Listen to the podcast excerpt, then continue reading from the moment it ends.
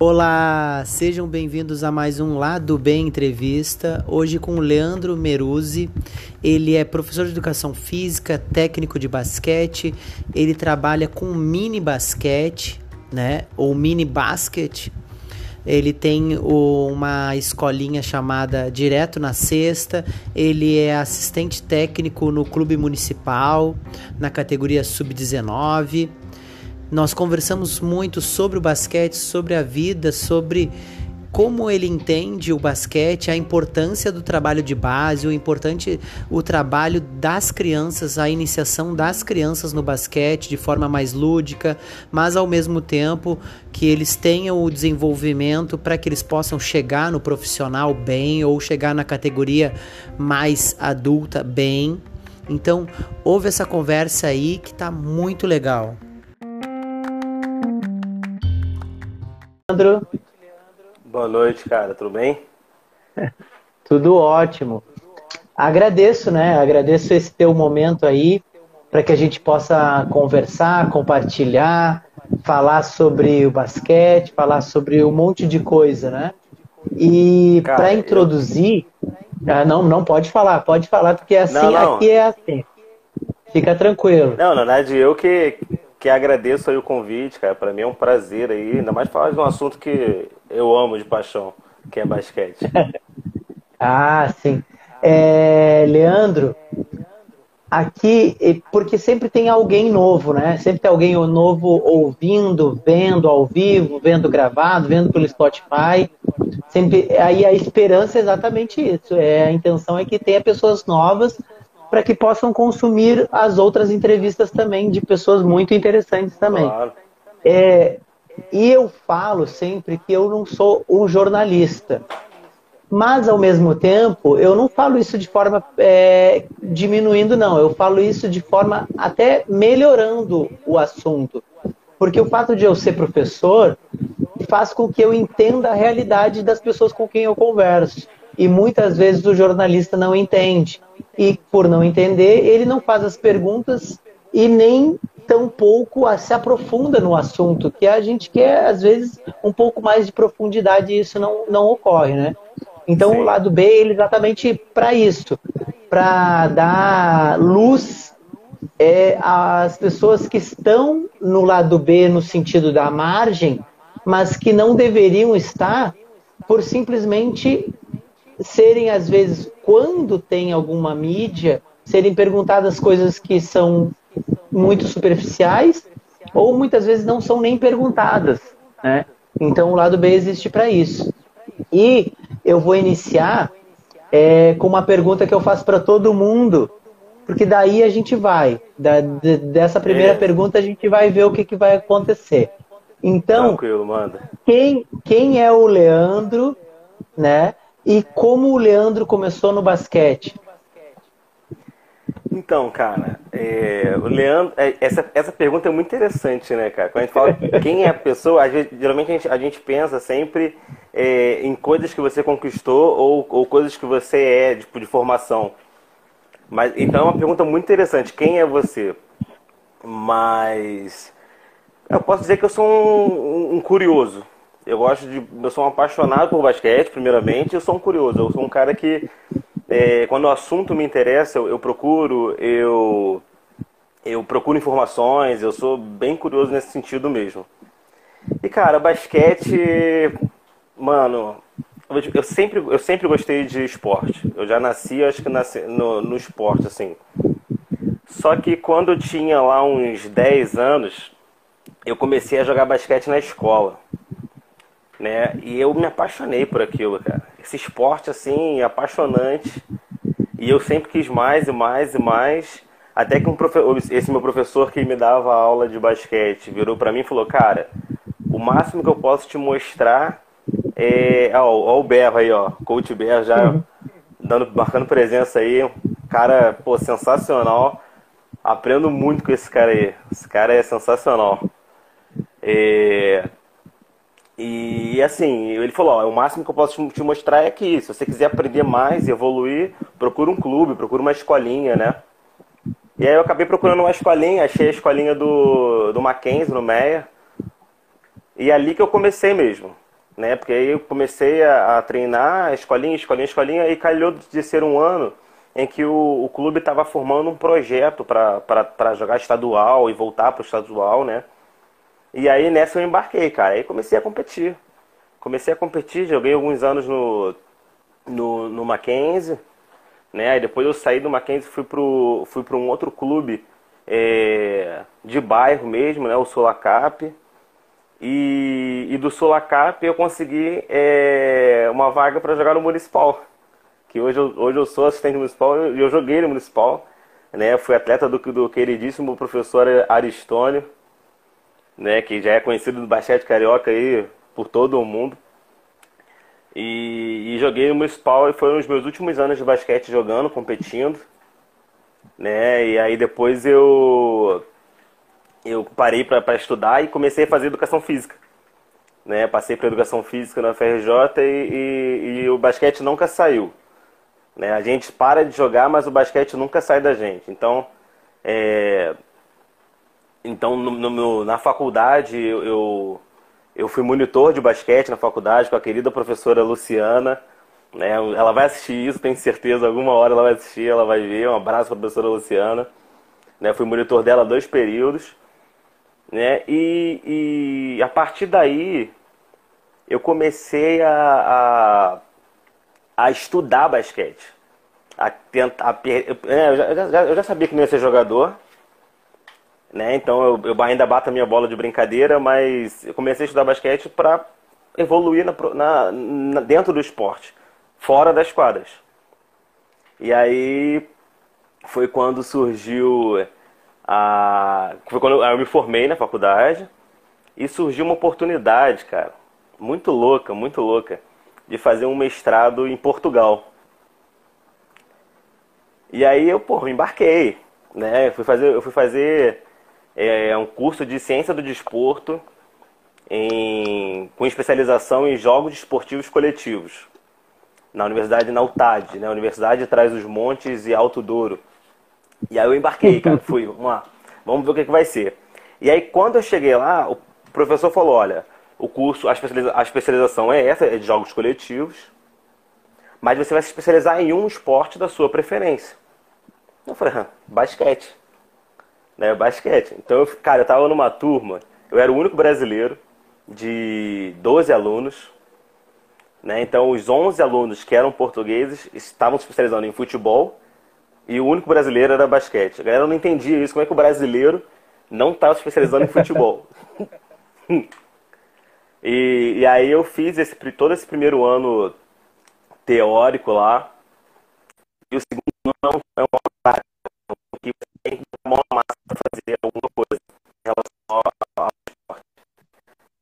que entra o municipal de novo na minha vida. Porque eu voltei para o Brasil com essa ideia de, de completar o mestrado e a partir do professor Aristônio, do Gabriel Dutra, né, do coach Dutra que você já entrevistou aqui inclusive, e do Eduardo, eu consegui é, me, me, associar ao municipal para completar esse, esse mestrado. Né? E tem sido uma experiência, cara, incrível, incrível. E basquete é isso, cara. É, é essa é o que tenho aí, né? Tem muito mais, é óbvio, só fiz um resumão, é. mas vamos lá.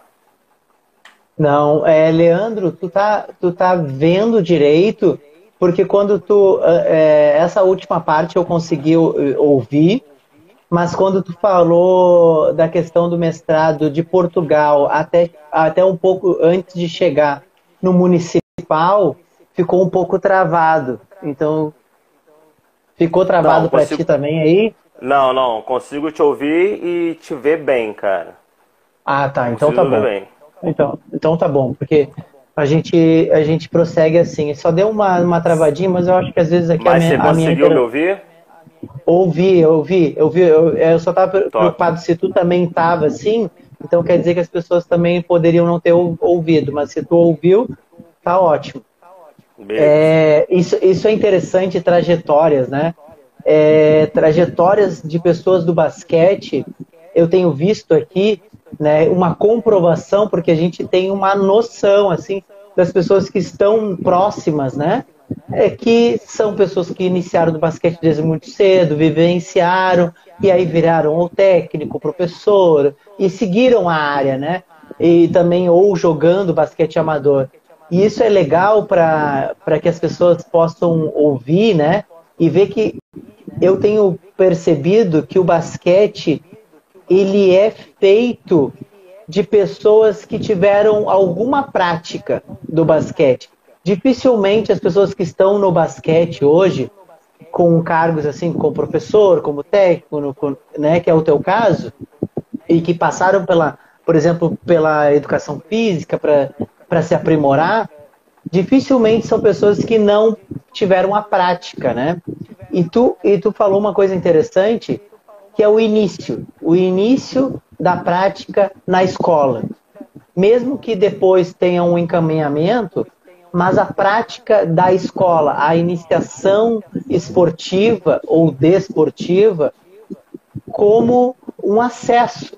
Porque tu já imaginou, é, com a experiência que tu tem e a vivência que tu tem hoje, se tu não tivesse essa experimentação, esse acesso à experimentação do basquete dentro da escola, como seria a tua vida, sabe? Eu bato muito nessa tecla porque coisas na vida da gente poderia ter mudado, é, que na verdade mudaria toda uma condição de vida se tu não tivesse acesso dentro da escola, sabe? E já para começar, eu, eu, eu, já eu percebi e já tinha ouvido já é, que tu é um, um estudioso e tu já, já relatou muitas coisas assim.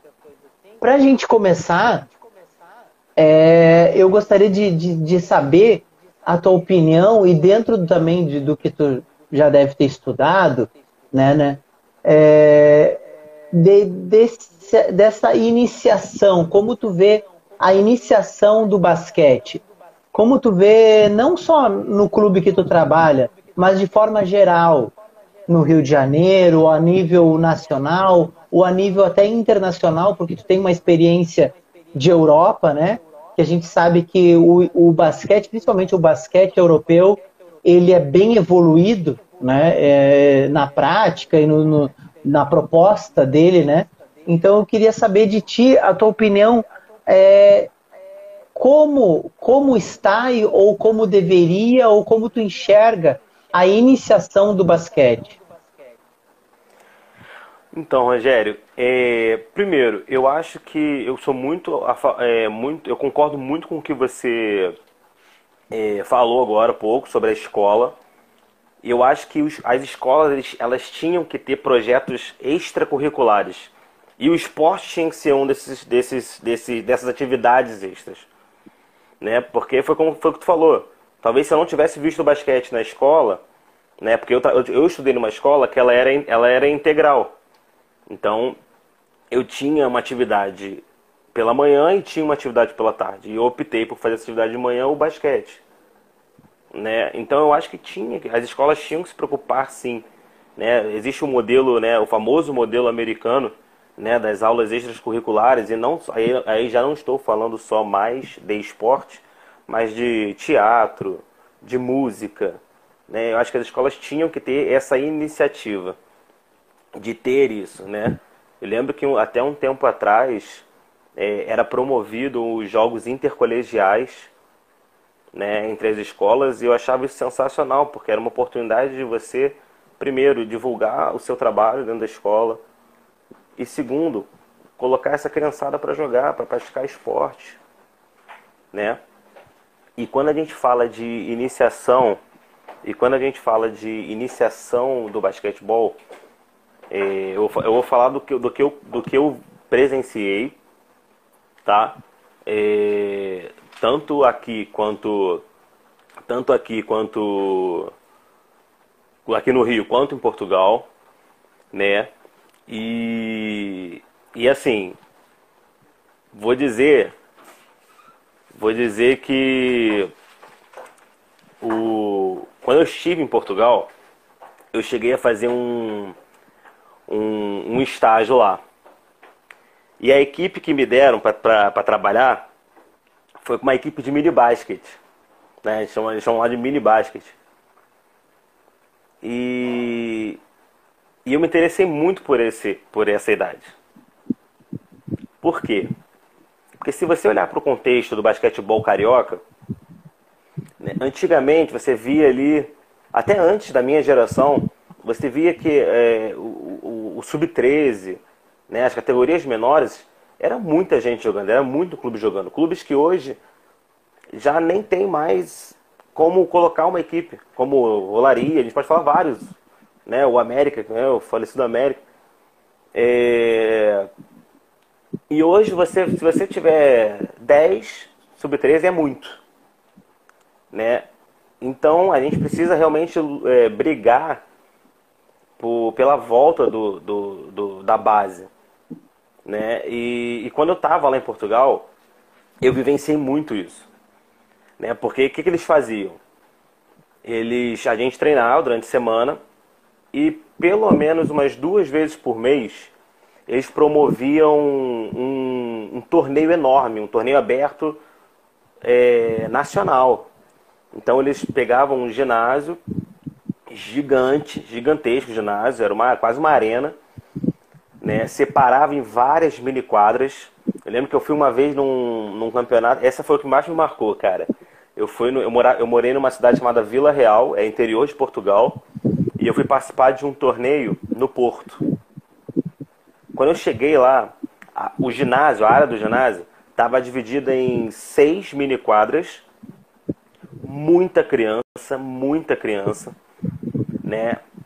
Tudo com apoio da, da prefeitura da cidade e os jogos eram feitos simultâneos. Então, ao mesmo tempo, você tinha seis jogos acontecendo. Só de criança, só de mini basket. A faixa etária máxima é 12 anos. E isso era muito legal. Porque era o dia inteiro, era o dia inteiro competindo. Era o dia, não, e uma coisa que eu achei interessante é que não se pregava essa questão do vencedor e do perdedor. E sim dos competidores, dos atletas em desenvolvimento. Então, por exemplo, um exemplo básico, é, os quartos, por exemplo, eram contados pelos quartos. Então, se uma equipe vencesse a outra, era 1 a 0. Não era o placar, o placar não continuava nos outros quartos, porque aí evitava aqueles uhum. placares gigantescos de, sei lá, 80 a 20, eu evitava esses placares assim, para criança, uma criança de 10 anos, entende? E, e, e, super funciona, super funciona. Então eu acho que quando eu vim para o Brasil, eu já vim com essa ideia do mini basket na cabeça, de tentar criar campeonatos de mini basket, e aí surgiu uma oportunidade muito bacana, né? Até eu comentei do, do coach Berro aí, de, de, de fazer um curso de especialização em mini basket e tive a oportunidade de fazer, né? Porque eu até não comentei, eu até esqueci de comentar, mas eu tenho uma escolinha de basquete também, né? Hum. É, então, tô até com a camisa deles aqui, ó, direto na sexta, tá vendo? É, e, tenho, e esse projeto do mini basket, cara, é um projeto muito legal. Porque a criança, ela tem, ela tem que. É, se você pensar numa, pensa, pensa numa coisa comigo, acho que você, você provavelmente já pensou nisso. Se você procurar uma escolinha de futebol hoje e uma escolinha de basquete, a escolinha de futebol, é, você vai ver que tem é, turmas para crianças de 8 anos, de 6 anos. Agora, é muito difícil achar uma escola de basquete pra, com turmas dessa, dessa faixa etária. Geralmente você, tem, você começa a iniciar uma criança com 10 anos, 11 anos. Por quê? Entende? Por que disso? Por que, que não se pode criar, por que, que não se pode criar uma metodologia do mini basic dentro das escolinhas ou das escolas e, e iniciar uma criança com 6 anos, com 7 anos? E isso é que é muito bacana, entendeu? Eu é, acho que essa eu, é, que é, eu, eu, vou, a importância. Eu vou só eu vou só intensificar esse, esse assunto, muito me interessa essa parte de iniciação e a experiência que tu teve. É, reflete muito como a Argentina faz, né? Porque eu, eu, eu sou gaúcho, né? Moro no Rio de Janeiro hoje, mas sou gaúcho e a minha cidade é fronteira, a, minha, a cidade onde eu nasci, né? E vivi muitos anos é fronteira com a Argentina. Então a gente tem muita influência da Argentina e a Argentina que na, sul, eh, na América do Sul é um, do, é um dos, das potências no basquete, não só a potência, mas é um modelo por ser um país muito menor que o Brasil e desenvolver o esporte muito melhor do que o Brasil. Não, e, né? é, um, e é um modelo poderosíssimo. É... Desculpa até te interromper, Exato. mas é um modelo poderosíssimo. Não, não. Vide a última final da Copa do Mundo de basquete. Exatamente. Né? E aonde que eu quero chegar no que tu falou, só para não perder esse exemplo que tu deu de Portugal e o exemplo exatamente da, da, da questão da formação, de tu ter uma escolinha e essa indagação de por que, que não tem é, um modelo de basquete onde as pessoas possam também ter basquete de 6, 7, 8 anos, até os 10 anos, sendo que há escolinhas de futsal ou futebol nessa mesma faixa etária. Eu, eu, eu trago algo aqui para discussão, para a gente poder discutir juntos. Desculpa, é, eu desculpa ve... te interromper, Rogério. É que tá, é que tá travando bastante, não consigo te entender direito. E agora, agora ah. seu vídeo voltou. Seu vídeo tinha parado, tinha sumido, voltou agora, mas estava ah, tá. picotando muito, não estava conseguindo entender o que você estava falando. Tá, não tem problema, eu, eu repito. Puder... É, essa indagação, eu não quero perder esse, esse, exemplo que tu deu. O exemplo do basquete é, português, dos eventos com seis quadras, com uma, uma finalidade, um objetivo muito simples de trazer o esporte, a competição de uma forma mais leve para essa categoria. É, também é, trazendo o teu raciocínio de que por que, que não tem é, escolinhas de basquete para crianças menores de 10 anos, de, até 6 anos, se tem escolinhas de futsal, de futebol para essas idades. Aí eu falei, como eu tenho essa, é, essa cultura muito, parec muito latente de morar muito tempo próximo da Argentina, e o basquete argentino tem um modelo muito bom, e eu vi na prática que a Argentina em si, a estrutura que eles têm, a estrutura física, é muito deficitária perto da, da estrutura física brasileira. Mas, ao mesmo tempo, eles têm uma estrutura organi organizacional e uma metodologia muito mais simplificada do que a brasileira. Às vezes, e por isso que eu, eu, eu queria pegar esse gancho para trazer essa discussão. Eu vejo, Leandro, que no Brasil a gente às vezes quer fazer algo muito pomposo, sendo que não é necessário. Por quê? Porque, por exemplo, a arbitragem. A arbitragem desses eventos, como eu já vi na Argentina, eu não sei como é que era em Portugal, mas tu vai trazer, às vezes a arbitragem do mínimo é feito pelos mesmos atletas do clube, sabe? Sem a preocupação de que vou xingar o árbitro, vou, a cultura de que ah, o resultado, meu filho não está sendo. Não.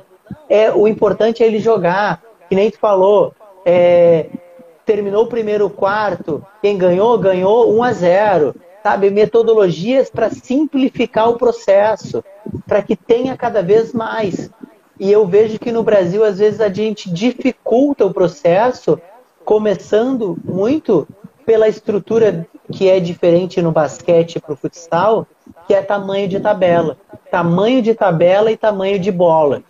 Tu, que tem uma escolinha de iniciação, exatamente a, a, a pessoa é, bem qualificada para a gente poder discutir isso, que é essa discussão que eu quero introduzir, que é, é, é a questão do material no Brasil, estrutura. Tu tá me, tá me ouvindo? Porque Sim, é, a internet aqui deu uma, deu uma falhada. Não, mas estou te entendendo e estou te vendo. Pode continuar. É, é não só para finalizar, que eu acredito que no Brasil a gente, é, a gente às vezes não faz por achar que tem que ter uma estrutura muito polposa por achar que tem que ter uma, uma equipe de arbitragem, uma equipe de não sei o quê, igual a do adulto com as crianças e acaba não fazendo um evento simples né, e barato. E, e também a questão que muitos lugares onde se tem basquete não se tem tabelas menores e não tem bolas menores, que é o que a gente precisa no basquete. É. O, uma coisa que você falou que eu acho interessante é que realmente, né, a, se a gente comparar questões de recursos, o recurso brasileiro é, é, é superior ao, ao, ao, argentino. Agora, na minha visão, eu acho que o que falta é a vontade. Hum. Que os argentinos têm em relação a gente. Entendeu? É, porque assim, o que eu vejo? Eu vejo pessoas muito preocupadas em competir para ganhar. Poxa, tu tirou uma frase que, é, que, que eu falo sempre. Só que uma coisa que o, eu vou até refrasear o, o, o Berro quando a gente estava falando, no curso. É, o, o, momento do mini basket, o momento do mini basket é um momento que o, a criança ela tem que aprender a gostar do esporte. Ela tem que sentir prazer em estar ali. Então não faz sentido eu, como professor de iniciação de mini basket, chegar para uma criança de 8 anos e cobrar dela fundamento, fundamento, fundamento, fundamento, fundamento. Você tem que acertar, você tem que ganhar, você tem que ter. Ele vai olhar aquilo ali, uma criança de 8 anos, e vai pensar: por quê? É, é para eu, é eu me divertir ou é para eu ganhar? Porque e aí vai perdendo a, a graça. A cobrança vai tirando a graça. E, e por exemplo, lá no, na minha escolinha, por exemplo, é, eu tenho duas tabelas que elas são daquelas tabelas que você pode aba abaixar. Sabe? Daquelas que são. Reguladas. Que são é, removíveis, né? Elas são, eu posso eu, eu coloco ali. Então, elas elas já estão na altura do mini basket e eu não mexo. Então, quando eu tenho uma turma de mini basket, é elas que eu uso. Por quê? Porque você pegar uma, uma criança de 6 anos e jogar num, num aro de 3 e 5, também perde a graça. Porque às vezes a criança não vai ter força para arremessar, não vai ter. Entende? E, e, isso também tira a graça. A criança tem que ter o gosto daquilo. Ela tem que, ela tem que se divertir fazendo aquilo. Né? É, tu, tu tá conseguindo me ouvir, Rogério? Porque acho que a. a, tô, a... Tô. Eu, tô, eu tô te ouvindo muito bem. A imagem é que não tá, não tá muito boa, mas o áudio tá vindo direitinho. Ah, beleza. É porque teve um momento que a, que a sua imagem travou, ficou carregando, mas, mas você está me ouvindo, beleza. É... Então, assim, é, é isso que eu vejo, né? E uma, uma coisa interessante que você falou é sobre a arbitragem. Né? A minha experiência, por exemplo, em Portugal foi muito engraçada. Porque se você comparar, a gente sempre fala, né? A gente, sempre, a gente, tem, uma, a gente tem um péssimo hábito de supervalorizar o que é de fora e menosprezar o que a gente tem aqui. E eu lembro, eu lembro, eu lembro, eu sei, eu lembro disso porque eu, eu vivi disso, né? A gente competia, a gente tinha torcida, né? Como os atos eram eram é, mal falados, né? Ah, é, criticados e tudo mais. E eu cheguei em Portugal, né? Pô, agora eu tô na Europa, eu tô numa, numa, numa uma organização muito maior. Cara, não tem, não tem árbitro. A arbitragem é muito, é muito escassa a ponto da gente chegar, de eu chegar numa categoria sub-15, por exemplo, e que eu estava de assistente técnico de um outro, de um outro colega meu que também estava no mestrado, né, um português que estava no mestrado também, e eu ter que apitar o jogo. Porque eu não tinha árbitro. Nenhum árbitro foi é, convocado para aquele, aquela partida. Entendeu? E, e, e, jogo, e jogos de mini basket, pô, já cansei de apitar lá porque não tinha quem apitar. Então era, foi o que você falou. Geralmente no, no, no, no torneio a gente já selecionava é, dois, dois atletas de categorias acima de cada clube para apitar os jogos. Já estava certo isso. E aí acontecia é. essa, essa, essa brincadeira aí, o torneio. Então eu acho isso muito engraçado, porque é, eu, eu, eu, tive a oportunidade de fazer agora, agora na, durante a pandemia o curso da, de, de arbitragem 3x3, que é essa nova modalidade do basquete, né? E quando você está do outro lado, é, você vê que é totalmente. Você começa a, a, a ver melhor né? E falar, não, realmente a gente tem que valorizar o que a gente tem mesmo, porque é muito escasso lá fora. Né? Em Portugal é. realmente é muito escasso. E a gente acaba fazendo é, um trabalho. É, é, cara, e, e, assim, ó, a gente tem um potencial, é, e conversando contigo agora, só é, me só colabora por um pensamento que eu já tenho que a gente tem muito material humano no Brasil, sabe? Nosso, Brasil, nosso país é, é um absurdo. A gente não é um país, a gente é um continente. Isso eu tenho muito para mim, porque são vários países num só. E a questão do, do, do, do, basquete da iniciação, tu falou da questão da vontade, né? Eu, eu vejo muito isso. E sabe o que, que, eu, que, eu, que, eu, que eu vejo assim, Leandro? E que tu deve estar tá sentindo muito? e, e, e, e é um proveito para ti, mas seria bom se tivesse mais, que é as pessoas que querem trabalhar com a iniciação de fato nessas idades que tu está trabalhando na tua escolinha. Por quê? Porque trabalhar em iniciação é muito trabalho, sabe? Porque tu tá pegando alguém ali que tá se desenvolvendo, se desenvolvendo nas primeiras fases, sabe? Então, é, é questões que são super importantes e que se tu não trabalha direito, se tu não faz direito, tu perde. Tu perde a criança. E tu, é, é, é, eu digo assim, ó, que essa é uma idade que tu tá trabalhando aí, que a gente falou, é, tu quer que eu me divirta ou tu quer que eu ganhe? E eu, eu vou um pouco além.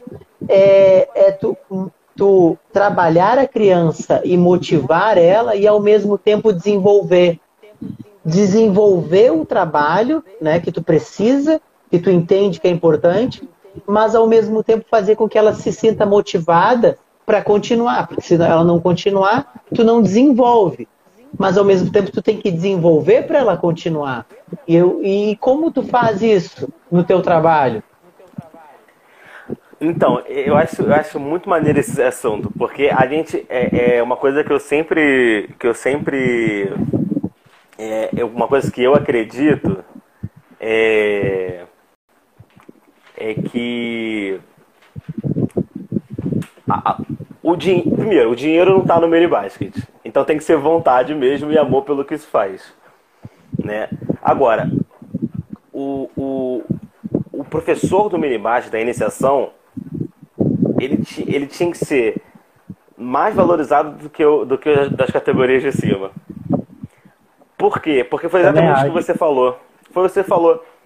Um, um treinador hoje do Sub-19, por exemplo, um treinador hoje de Sub-23, ele pega o atleta pronto. A importância, a importância do, do, né, do, desse treinador é, é óbvio, organizar o time dele, taticamente, tudo. Mas ele não vai ficar ensinando o fundamento. O fundamento o atleta, é, aquele, aquele atleta já sabe. Mas ele sabe se teve alguém lá no início que ensinou. E isso é uma deficiência que a gente. E isso é uma deficiência que a gente vê muito hoje, Rogério. Por quê? Porque é cada vez, como não tem esse, esse trabalho do mini basket bem elaborado, a gente vê garotos começando com. até com potencial, garotos com potencial mas começando com 13, 14, 15 anos, sem base.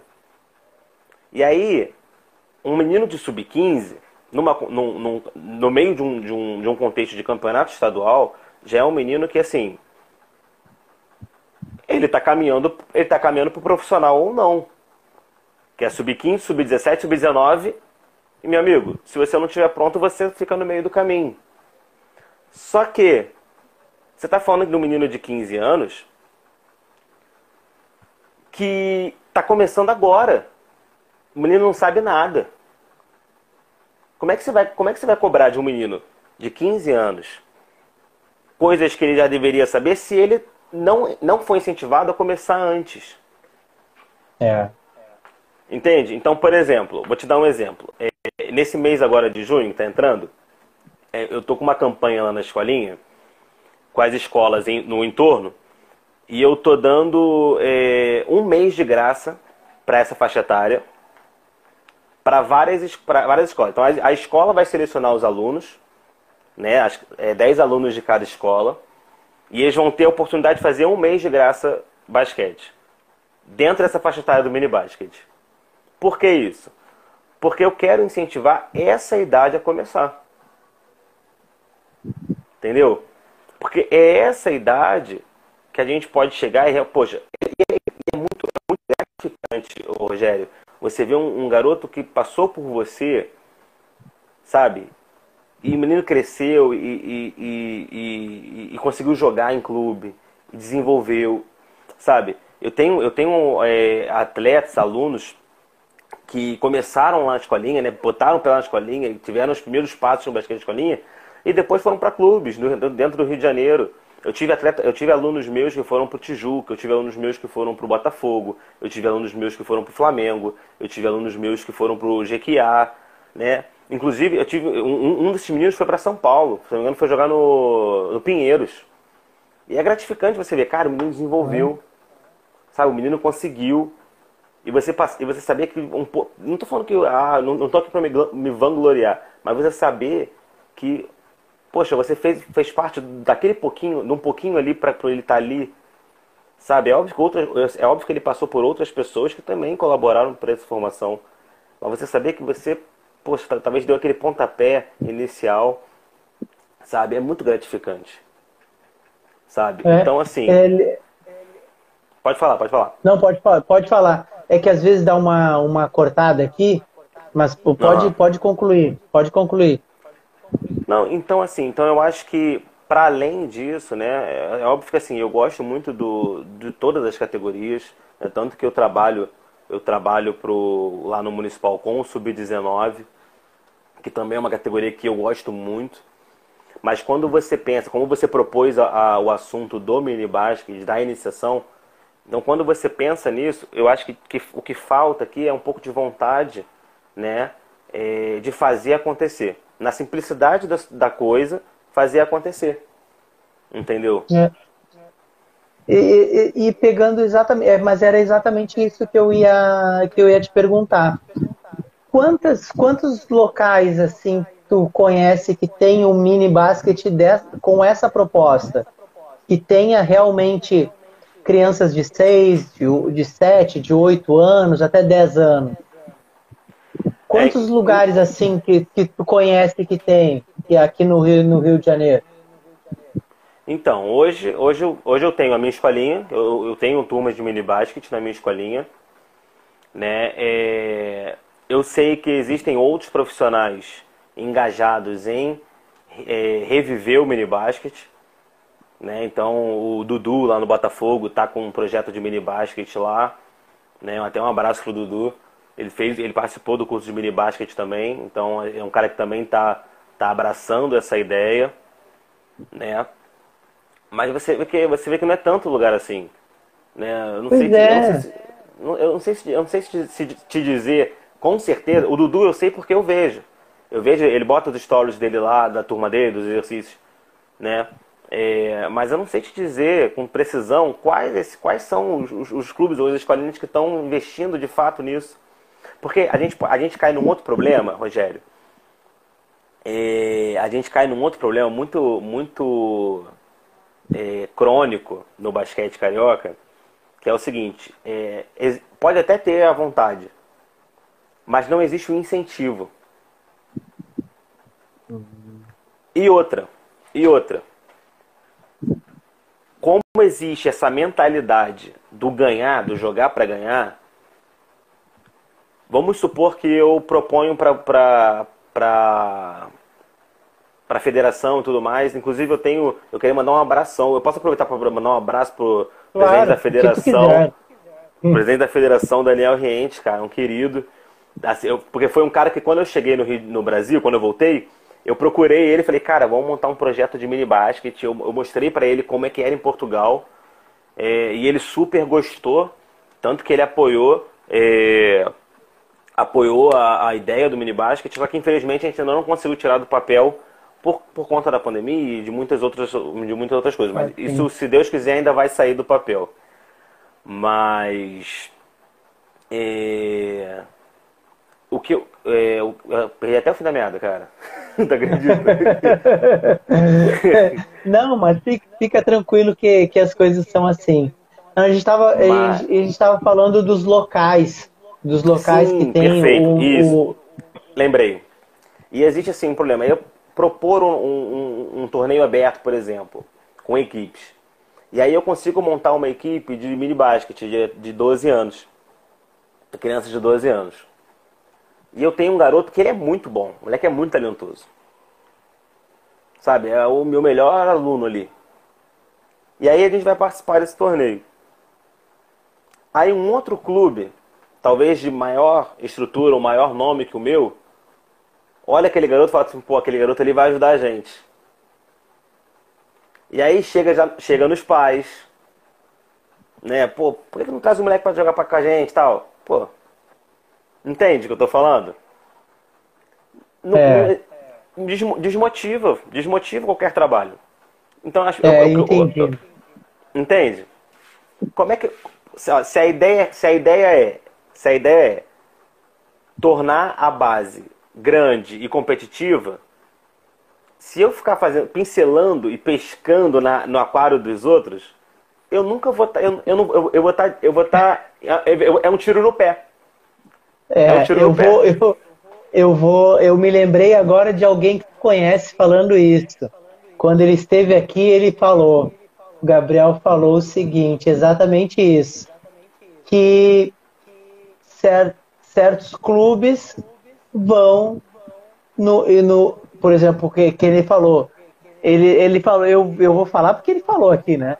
É, que ele falou sim. assim: as pessoas vão lá no municipal, tiram os meus atletas e levam. E assim vão indo de categoria. Eu vou formando e eles vão pegando, vou formando e eles vão pegando. Cara, eu acho assim, eu, eu acho não, eu acredito assim, ó. Isso é uma coisa que, puxa vida, né? Aí tu pensa assim, a gente está falando, falando, e a gente volta numa questão de comportamento, né?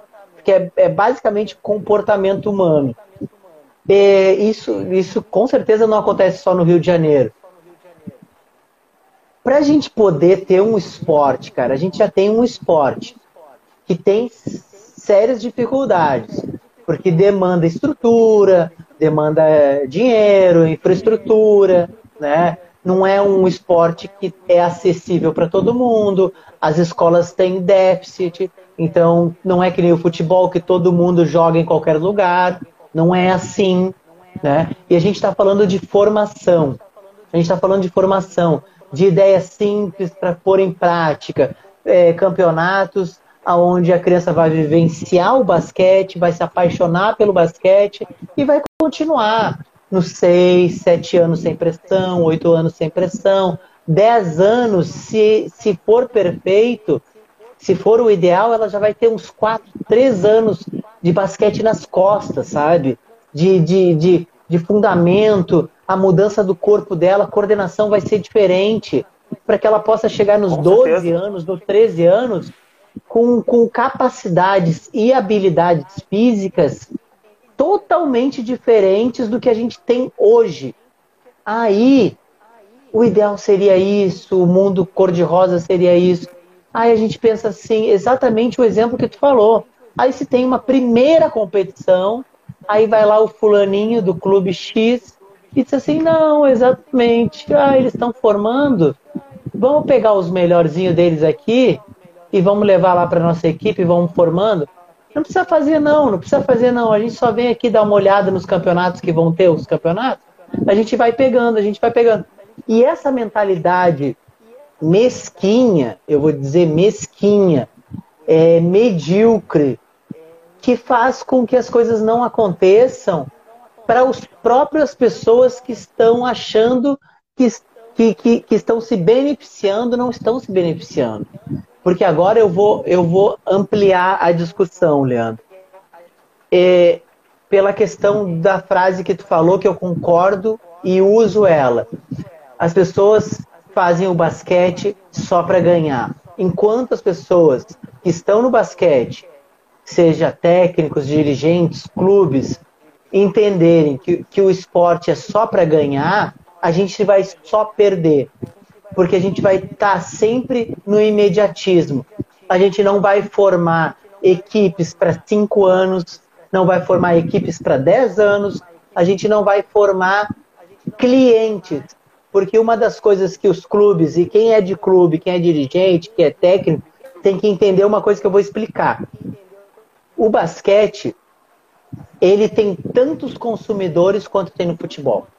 A questão é que o consumidor do basquete não consome o basquete nacional. Sim. Consome a é NBA. Verdade. Então, o cara vai lá e compra a camiseta do time da NBA, bem mais caro, 5, 6, 7, 8 vezes mais cara do que do, do, do clube nacional. Ele consome o, o canal, o, o, a televisão, o canal a cabo do time da NBA. Ele consome todo tipo de informação do canal tudo que tu possa imaginar é vem de fora. Por quê? Porque os clubes eles não entenderam ainda que se eles quiserem realmente se manter e não ficar se mantendo pingado assim de um patrocínio e de outro patrocínio que no ano que vem não vem, de um ano vem e o outro ano não vem e quebra todo mundo e tem que despedir todo mundo porque não tem patrocínio, sabe, para todo mundo porque o clube não gera receita. O clube não gera receita. Se ele não, se ele não gera receita, por quê? Por culpa dele mesmo.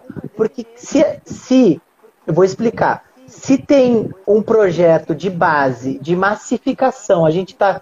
É uma, é, é, um, é uma pirâmide. A base da pirâmide é o mini basket. A gente vai pegar o mini basket. Então a gente vai lá, uhum. massificar. A gente quer um campeonato com 300 crianças. Não interessa. A gente quer que todo mundo pratique o basquete. A gente vai, a gente vai formando nas outras categorias. As crianças do clube vão consumir, que nem tu disse, o mini basquete não é aonde está o dinheiro. Mas seria o contrário, porque deveria ser aonde está Sim. o dinheiro porque é onde estão os consumidores. Então ela vai consumir o uniforme do clube, ela vai ficar mais tempo no clube, ela vai fazer o pai ficar mais tempo no clube.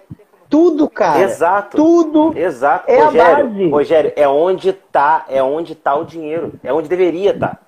Exatamente, o menino sub-19, o menino sub-19, ele vai treinar sozinho e ele vai para os jogos sozinho. Agora, o menino de mini básico, Exatamente. ele vai com o pai, ele vai com a mãe, ele leva o irmão, ele leva o amiguinho, ele leva a tia, porque todo mundo quer ver. Todo mundo quer ver. cara. E aí, mais do Você que entende? isso, Leandro, a gente cria uma cultura esportiva. Uma cultura esportiva é o quê? É eu ter o hábito de assistir jogos, o hábito de estar no ginásio, o hábito de ir às competições. Cara, isso Sim. é que gera receita. Não, e o mais importante, Rogério, essa é uma categoria que eles têm que se divertir. As crianças, elas têm que se divertir. Tem que ser prazeroso. Tem que ser prazeroso. Se a criança está ali por obrigação, você quer ver uma coisa? Eu lembro que quando meu primeiro jogo federado, eu dormi de uniforme na, na noite anterior. da ansiedade, da ansiedade de querer estar tá ali. Então eu dormi de uniforme. Entende? Então a criança tem que ter isso. É saber que vai para lá, ela quer ir lá. Ela, ela, tem que querer ir lá. Não é que assim, ó, hoje tem treino. Ai, tem que ter treino de novo. Sabe? Que droga. Sabe? Aquele é, cara, cara gritando no meu ouvido que eu tenho que acertar a bandeja. E é isso que acontece. É isso que acontece. Porque a vontade de vencer consegue ser maior do que a de formar. É, Isso cara. Falou, cara. A gente, a gente tem uma, a gente tem muita gente boa, muito, a gente tem muito, muito talento, cara. Muito talento. Só que tem é aquela, é, é aquela coisa do quem pega o diamante lapidado não sabe o, tra, o trabalho que foi lapidar ele. Poxa, Entende? é verdade, cara. É, é, eu, eu concordo muito com isso, porque eu, como, como a minha parte professor, eu gosto muito mais de trabalhar a base do que trabalhar o, o, os maiores. Eu me sinto muito mais satisfeito e eu sei o valor que é formar, exatamente por isso que tu falou. É muito legal tu ver o teu atleta, né, que tu, que tu formou, indo para um outro clube, podendo se desenvolver. Tu não, se tu trabalhou bem aquilo, cara, tu vai ficar muito satisfeito. É, às vezes eu, eu, já, eu já vi né, um sentimento assim, às vezes parece que o cara que trabalha na base, ele. Ah, o cara é, ele, ele não tá gostando, porque ele tá trabalhando ali e ele não vai colher. Não, cara, mas se ele gosta realmente de trabalhar base e ele entende que a base, já por si só, já está falando a base de tudo, ele é o cara mais importante do processo. Se ele se sentir o cara mais importante do processo, ele não vai ficar frustrado, ele não vai. Claro que não é que ele não queira ter uma ambição, às vezes, de, de ou um desafio, né? Porque eu não falo nem ambição, mas um desafio de treinar uma categoria maior ou até o profissional. Sim, mas ele, ao mesmo tempo, ele, ele, ele, ele está satisfeito de fazer o, o, eu digo assim, cara, às vezes, cara, o trabalho sujo, sabe? O trabalho, o, o, o, o que é mais pesado, carregar o, o piano é para todo mundo, sabe? Exato, o que é sabe? é trabalhoso. Que é fazer a base. Eu, eu acho muito legal isso, cara. Ó, lá na minha escolinha eu, eu brinco com eles. Tem, tem, tem, alguns estão me assistindo aqui, eles vão, eles, vão, eles vão saber o que eu tô falando. Eu falo, eu sou chato, eu sou um cara chato com fundamento. Entendeu? Por quê? Porque se eu deixar fazer do jeito que quiser fazer, existe uma. Você é. que é da área da educação física, você com certeza você sabe disso. Quando a gente fala de biomecânica, existe, existe um. Eu li um estudo uma vez que ele diz que o trabalho que você tem para tirar o vício de um, de um aluno e, e, e, ensinar o certo é três vezes maior do que se você ensinasse o certo desde primeira. Exatamente. Então imagina, então imagina, cara, você, se você deixar o negócio rolar, ah, não, ele, ele consegue fazer, é assim que ele consegue arremessar, é assim que ele consegue fazer, deixa. É. Ele vai crescendo achando que aquilo ali é o certo. E quando ele vai para um clube, ah, eu quero tentar um clube. O clube olha, gente, quem é que formou esse garoto? É. Então eu brinco com ele, ó, eu Aí sou é- chato mesmo, vai fazer, vai fazer certo até aprender. O cérebro vai automatizar, o corpo vai automatizar. Tenta fazer o certo, Exatamente. tenta fazer o certo. Exatamente, cara. Isso tu falou uma coisa muito certa, que às vezes eu vejo uma. É, porque assim, cara, dentro da, da parte educacional, vamos pegar a parte educacional do esporte, né? A, a formação né, educacional. Tem muitas pessoas que criticam ainda a, o esporte por, por ele ser técnico, porque é, a, aquela palavra tecnicista, metódico, repetitivo e coisa e tal. E eu discordo, porque eu, eu, eu acredito que essas pessoas que falam isso é porque nunca fizeram o esporte de verdade. Tem uma visão superficial do esporte. E aí, quando tu fala uma coisa dessas assim, eu, eu quero explicar para as pessoas que estão nos vendo, nos ouvindo. Quando tu fala assim, poxa, eu estou chato e eu quero que ele acerte o movimento, porque eu sei o quanto é importante ele acertar o movimento para que depois ele não se vicie e depois seja muito mais doloso para ele, ou às vezes impossível, de tirar um vício que eu poderia simplesmente ajudar ele aqui. Cara, a repetição na, na, na categoria de base, é, pessoal, é, ele tem que se entender assim, ó, que a gente vai fazer, eu me incluo nisso, porque é uma, uma idade que eu gosto muito de trabalhar com os menores, né? Que é insistir para ele, mostrar para ele, para ela, para a criança, que é melhor fazer o correto, que ela vai melhorar o seu jogo, vai melhorar a sua prática. E as coisas, e eu, eu insisto muito nisso, as coisas vão ficar mais fáceis fazendo a técnica. Então, ele ser técnico faz com que ele tenha mais facilidade. Não, e não só mais fáceis, como mais divertidas, Rogério. Eu acredito que assim, por exemplo, vou dar um exemplo sobre isso. É, cara, eu sou um cara que. Futebol, quando a bola é no pé, eu sou a negação. Então eu gosto de assistir futebol, mas não gosto muito de jogar, porque eu não sou muito bom. Então, você, eu, é o que eu falo para os meus alunos. Você aprender a fazer torna aquilo ali divertido. Porque qual é a graça de fazer um, você fazer um, praticar um esporte em que você não é bom? Não tem graça. Você vai ser sempre o que não vai ser escolhido por último. Agora, quando você aprende o movimento e você começa a se divertir com aquilo, fica mais fácil e mais divertido de fazer. Você, fica, você faz com mais prazer. Exatamente, né? cara, exatamente. Exatamente. E isso é, é algo que, que, poxa, que exatamente é isso que eu vejo que apaixona a criança. E eu conversei com, com outro professor aqui, que ele dá aula para projeto Aquários, o, o, o, é de Pojuca. Pojuca, Pernambuco, Ceará. Puxa, não posso errar agora, mas é, é, é, é a cidade, eu acertei. E aí eu estava falando para ele uma coisa que eu vou te perguntar também. Claro que tu, tá, tu disse que tu tem a estrutura da tabela que tu já deixa na altura do mini.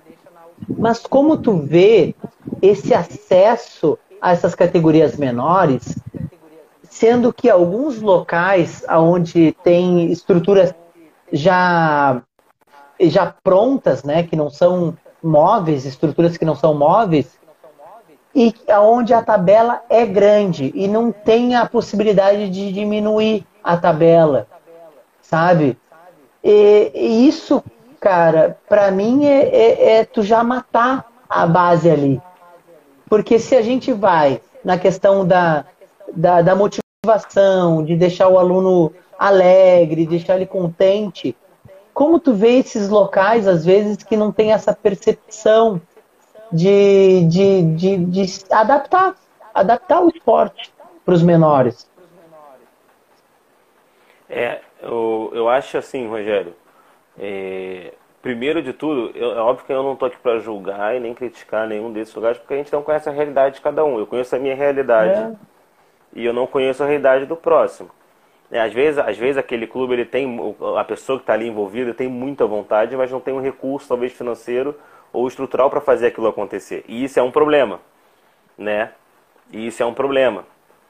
É, então é muito difícil você ver, é, é, a, pelo menos nesse contexto, a, a, o, o mini basket acontecer da maneira como ele, como ele deve acontecer. É óbvio que ele pode, por exemplo, adaptar com uma bola menor, né, uma bola mais leve e, e jogar numa tabela de 3 a 5. Mas não é o, não é o, não, não vai ser o mini basket na sua essência. Entende? Mas é é complicado, é, é, muito, é uma questão muito complicada, porque foi o que você falou, é, foi, é, o, que a gente, é o que a gente está discutindo aqui. É a falta do investimento, é a falta do recurso, é a falta da vontade. Né? Quando, às vezes tem vontade, mas não tem recurso. Às vezes tem o recurso, mas não tem a vontade de fazer é. acontecer eu vou, eu vou, eu vou te dizer o seguinte, que a gente precisa muito dessas discussões aqui que a gente está tendo. Mais pessoas têm que ouvir essas discussões, mais pessoas precisam dessa discussão e ter essas discussões nos clubes, nas escolas, nas federações. É, eu acredito que precisa assim como tem é, cursos de capacitação para tu poder ser um professor melhor no sentido técnico, né? É, de tu entender o jogo, de ter fundamentos, precisa de capacitação para que se entenda como fazer o basquete melhor e mais simples, sabe? De, de estrutural, de gestão, de incentivo, de patrocínios, de entender o basquete como algo sustentável. Porque eu, eu acredito que, e, e, a oportunidade que eu tenho aqui no lado B, né? Porque o lado B, Leandro, ele iniciou há uns 5, 6 anos atrás por alguns exemplos que tu vai entender agora, que são até fora do basquete mas são atletas. Eu, eu, eu tenho vários amigos que são muito bons, muito bons mesmo, no, no, na, nas lutas. Box, MMA, N, N modalidades. Muito bons, tipo, a nível a, acima do brasileiro. Campeões brasileiros, campeões sul-americanos, disputando mundial nas suas categorias. Atletas que, que se a gente fosse colocar para o basquete, poxa, de altíssimo gabarito, né? E aí eu sempre vi eles como pessoas incríveis e não vi eles e, e eu não via a, o reconhecimento seja de forma local, seja de forma nacional para eles. Então, se não havia esse reconhecimento na própria cidade onde essas pessoas moravam, eles tinham dificuldades financeiras, eles tinham dificuldades para treinar, dificuldades para viajar, todo tipo de dificuldade que um atleta no Brasil tem, né? É porque vive de forma amadora. E o esporte em si muito rico, o esporte em si muito rico, e eles tendo essa dificuldade toda para se desenvolver e mesmo assim vencendo as competições, né? Então eu pensei, eu pensei assim, cara, não é possível, isso não está certo. Eu, não está certo uma pessoa ser tão boa não ter reconhecimento local, ninguém saber quem é e ela continuar ali. Então por isso que ela nasceu o lado B no início. O lado B nasceu para que eu pudesse divulgar os meus amigos, pudesse falar deles, pudesse dizer assim, cara, aqui ó, meu, esse cara aqui é foda, esse cara aqui vocês têm que conhecer porque ele está aqui na cidade e ele é foda. Ele foi lá pro campeonato sozinho e ele é vice-campeão mundial, ele é campeão sul-americano, campeão brasileiro, e vocês não conhecem, passam pela rua e não sabem quem é. Eu, eu trago isso para o ambiente do basquete. Tem clubes que tem que entender que precisam é, divulgar mais quem está ali, mesmo que não seja o profissional, mas a todas as categorias, para que a gente possa fomentar mais e o próprio clube possa tirar proveito disso, sabe? Porque se o clube tirar proveito dessa exposição, entender que a imagem dele vai ter mais atletas, vai ter mais consumo, as pessoas vão, vão, vão consumir mais o clube, mais os eventos, mais o basquete e a roda gira, sabe? A roda gira como um todo. Se a gente parar de pensar a curto prazo só numa competição, eu preciso ganhar essa competição.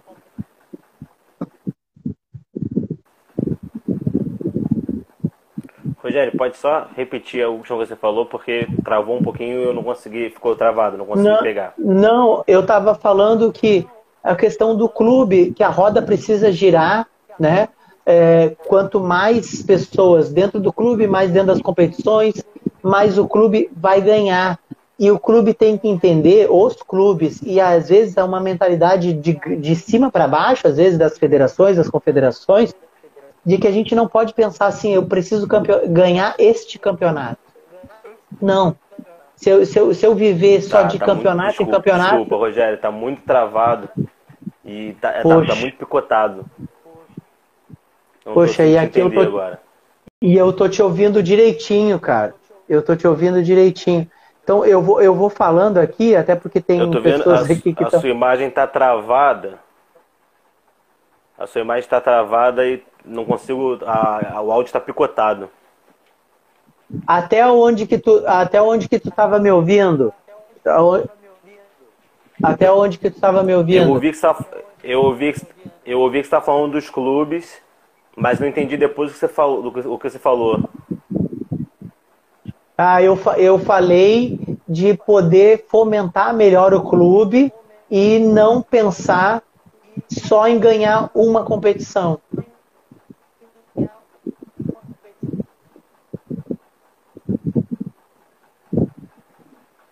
Foi, não foi?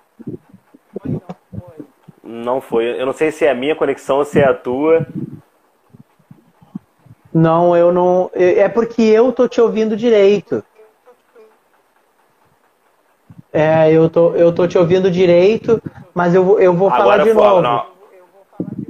Agora, agora eu tô te ouvindo. Ah, tá. Não, eu falei da, da questão de fomentar o clube, né?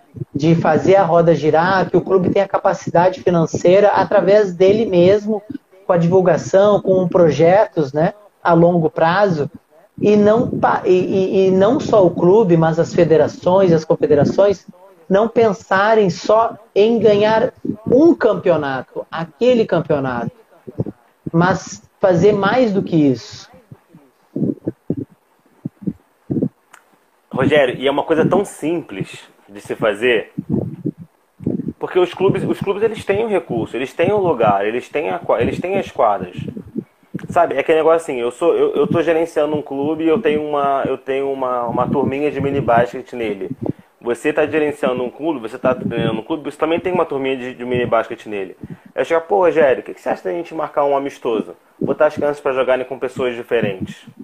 E aí a gente tem uma outra pessoa, pô, fulano, por que, por que a gente não faz um triangular? Tira um dia para fazer um triangular e botar as crianças para jogarem com pessoas diferentes. Sabe, eu tinha um. Eu teve um tempo, um, alguns meses atrás, eu tava com. Eu tava com a frente da escolinha do municipal também. E eu tinha um menino lá, de 12 anos, que o menino era muito talentoso. Muito talentoso. E numa conversa que eu tive com o pai dele, tava, o pai dele me falou o seguinte, Leandro, é, ele gosta muito de basquete, mas ele está cansado de só treinar. Ele está cansado de só treinar. Ele não quer mais fazer, porque ele está cansado de só treinar. Não tem competição, ele não compete. Ele não consegue colocar em prática o que ele está aprendendo. E isso cansa, é óbvio que isso cansa. Então isso, isso é preocupante. Isso é muito preocupante. É você, poxa, vamos botar as crianças para jogarem, vamos, vamos, botar, vamos, vamos, vamos, vamos agitar isso aí. Pô, sabe, pega um sábado, pega um domingo. Ó, hoje, esse sábado, vamos supor, tem quatro clubes que tem um mini basket. Sabe, ó, esse domingo, vamos fazer o seguinte, cada domingo vamos fazer num clube diferente. Então, pô, domingo tal vai ser no clube do Rogério. Então vamos lá, as crianças brincam, jogam entre si. Legal. Sem preocupação, sem preocupação em sair um vencedor. E, e a preocupação em botar as crianças para jogarem. Botar as crianças para competirem. Competirem de maneira saudável. Entende? A, a, a, fase, a fase da competição, ela tem que ser ali. Eu fiz um. No final de 2019, eu estava voltando do, de Portugal né? Eu vim, voltei para o Brasil e é, tava, aconteceu um, aconteceu um, um, um curso do nível 1, é, de coaches, né, de treinadores, do nível 1 da FIBA. Então veio um instrutor de fora e eu consegui ser selecionado para participar desse, desse torneio. E é, participar desse torneio. Ou desse torneio não, desculpa, desse curso. E no meio desse curso, a gente, o nível 1, visto pela FIBA, é, um, é o nível 1 do mini, é o mini basket até ali os 13 anos. E, e o instrutor estava falando que a fase da competição mesmo, da veia competitiva, ela começa a ser. É, ela começa a entrar né, né, no meio no, no, nos, nos, nos alunos, nos alunos barras atletas, com 14 anos. Então, no sub-14, no sub-15, eu já posso exigir mais competição deles. Mas até um, um mini basket, um sub-13, eles têm que ter prazer naquilo ali. Não que o sub-13 não vá competir. Eu acho que pode competir. Mas não da maneira que está sendo feito hoje. Que aí você pega, você pega, primeiro, é, poucos clubes, e aí tem sempre um clube que é o top, e sempre aquele clubinho que está tentando entrar ali no negócio, e aí joga contra, aí toma uma porrada de cento e não sei quanto a 20. Sabe? Umas crianças, crianças de 12 é. anos, sabe? Pô, que o pai vai ver, que a mãe vai ver, vai lá no ginásio assistir, aí toma uma porrada de cento e não sei quanto a 25. Sabe? Não é, não é isso que tem que acontecer. Não é, essa, não é dessa maneira que tem que acontecer. Entende? É. E aí vai torna, torna a coisa menos competitiva. Você quer ver uma coisa muito claro. engraçada? Eu vou, eu, vou, eu vou abrir um parênteses aqui muito grande. É, um tempo atrás, é, eu conheci na faculdade um jogo chamado Corfebol. Não sei se você já ouviu falar desse jogo. É um esporte holandês É um esporte holandês que é um esporte misto. Ele é até bem parecido, entre aspas, com basquetebol. É, e eu gostei muito. Cheguei a praticar um tempo. Cheguei a viajar para a Europa para praticar um tempo lá. É, e, eu, e, e, sempre me bateu a dúvida por que, que esse esporte não, não era olímpico. Porque, pô, é um esporte maneiro, porque, assim, prega a igualdade, a igualdade de gênero, né? É, é, é equipes mistas e tudo mais. E aí eu fui descobrir por quê. É um esporte que é tão pouco divulgado, né? É muito divulgado na Europa, que a Holanda, que é o país que criou o esporte, é, tem uma hegemonia, cara. Ninguém vence a Holanda. Ninguém vence a Holanda. Então, tipo assim, qual era a graça de botar um esporte nos Jogos Olímpicos que a gente já sabe quem vai ganhar? Entende? Então é, esse, é. é, é mais ou menos é mais ou menos que gente, o que acontece no, no, no Sub-13, por exemplo. Então, a gente pega um Sub-13 do Rio de Janeiro. Sei lá, tem quatro, quatro equipes. A gente sabe que tem uma equipe que é poderosíssima. E a gente já sabe que ela vai ganhar. E que as outras vão brigar pelos outros lugares. É isso que é. acontece. É. E aí, qual é a graça tu falou, Tu falou uma coisa que, poxa, é, isso é muito legal conversar, né? É, competitividade. Competitividade é uma coisa que me incomoda muito no, no Brasil em si. Porque a gente tem uma cultura esportiva, agora eu vou tirar até do basquete isso, esportiva de não competitividade.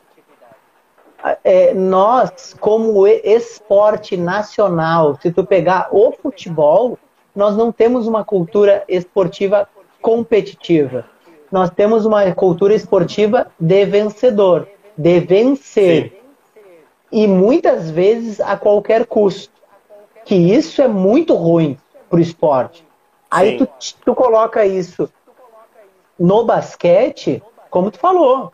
E não é o Rio de Janeiro, é outros estados. Acontece, acontece é, a nível nacional, que é uma equipe muito maior, muito distante das outras, e esta equipe que está muito distante não está nem um pouco preocupada em ficar ao nível dos outros para até ela ter um nível de competitividade.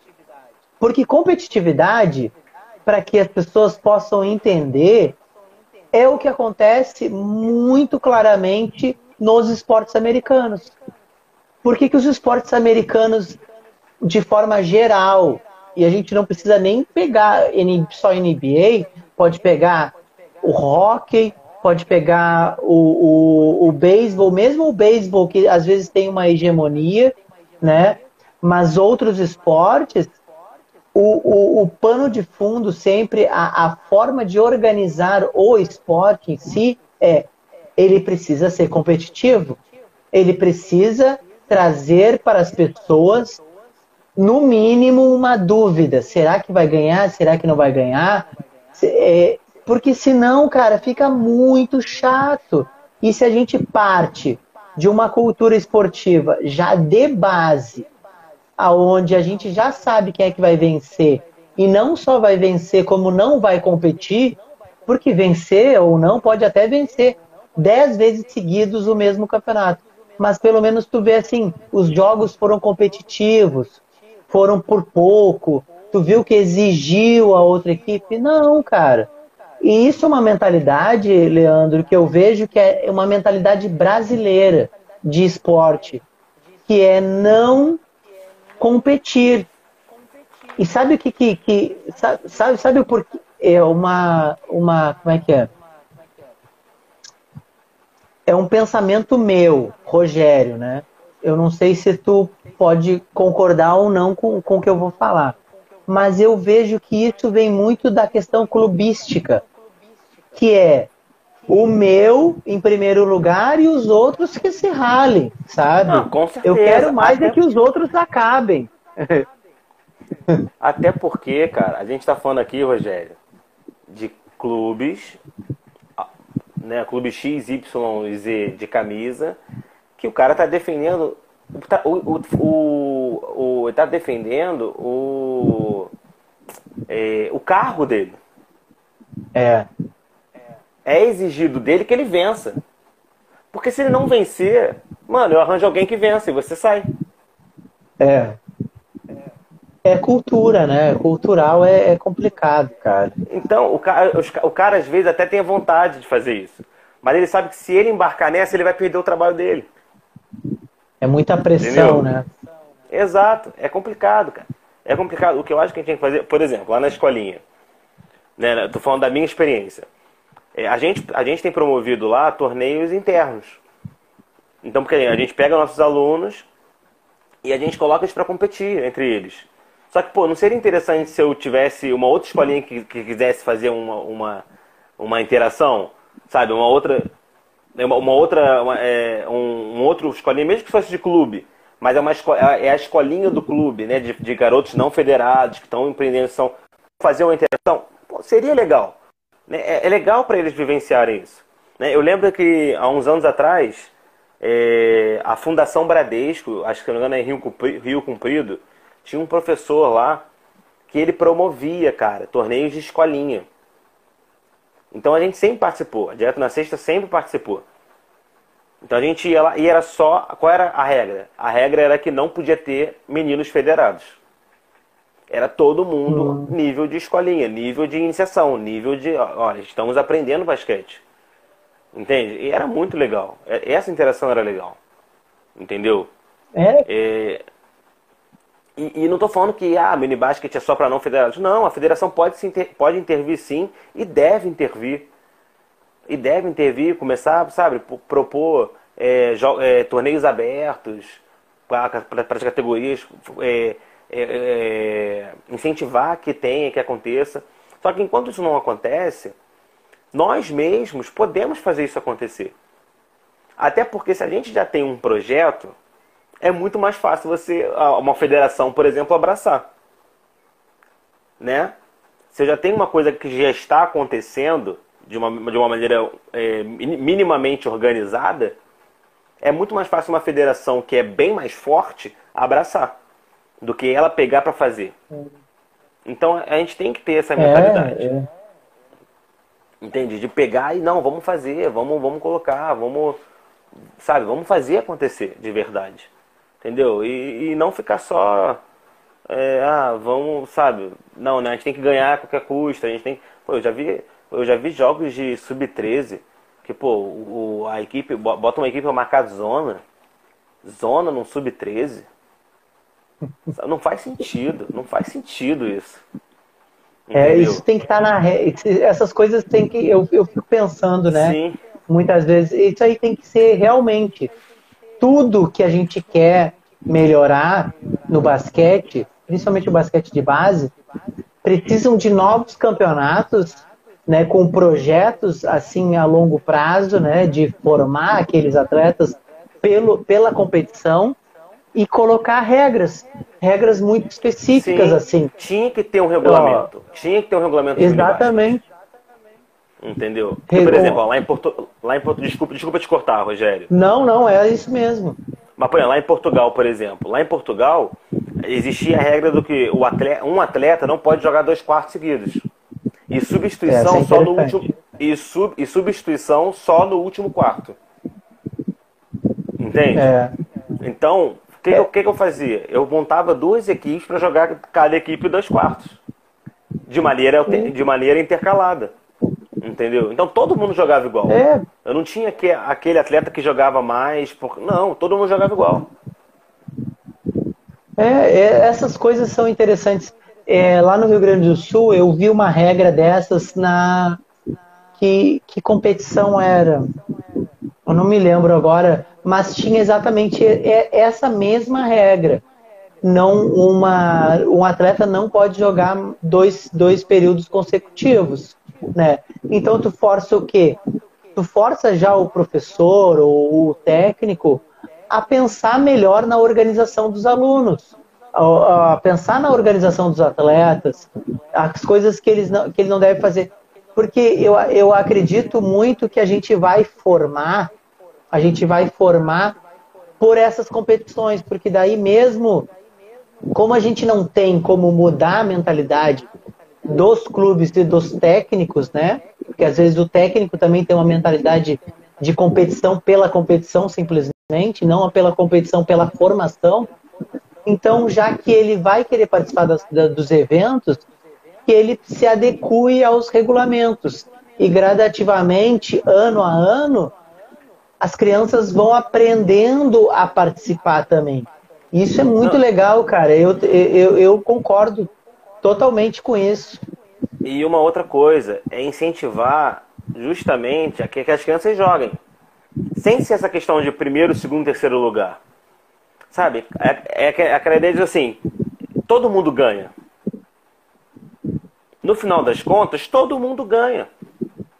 Sabe? É um, é um dia agradável que a criança tem, fazendo uma coisa que ela gosta. Entendeu? É. É, é, é, um, é um clube que, que vai ver movimento.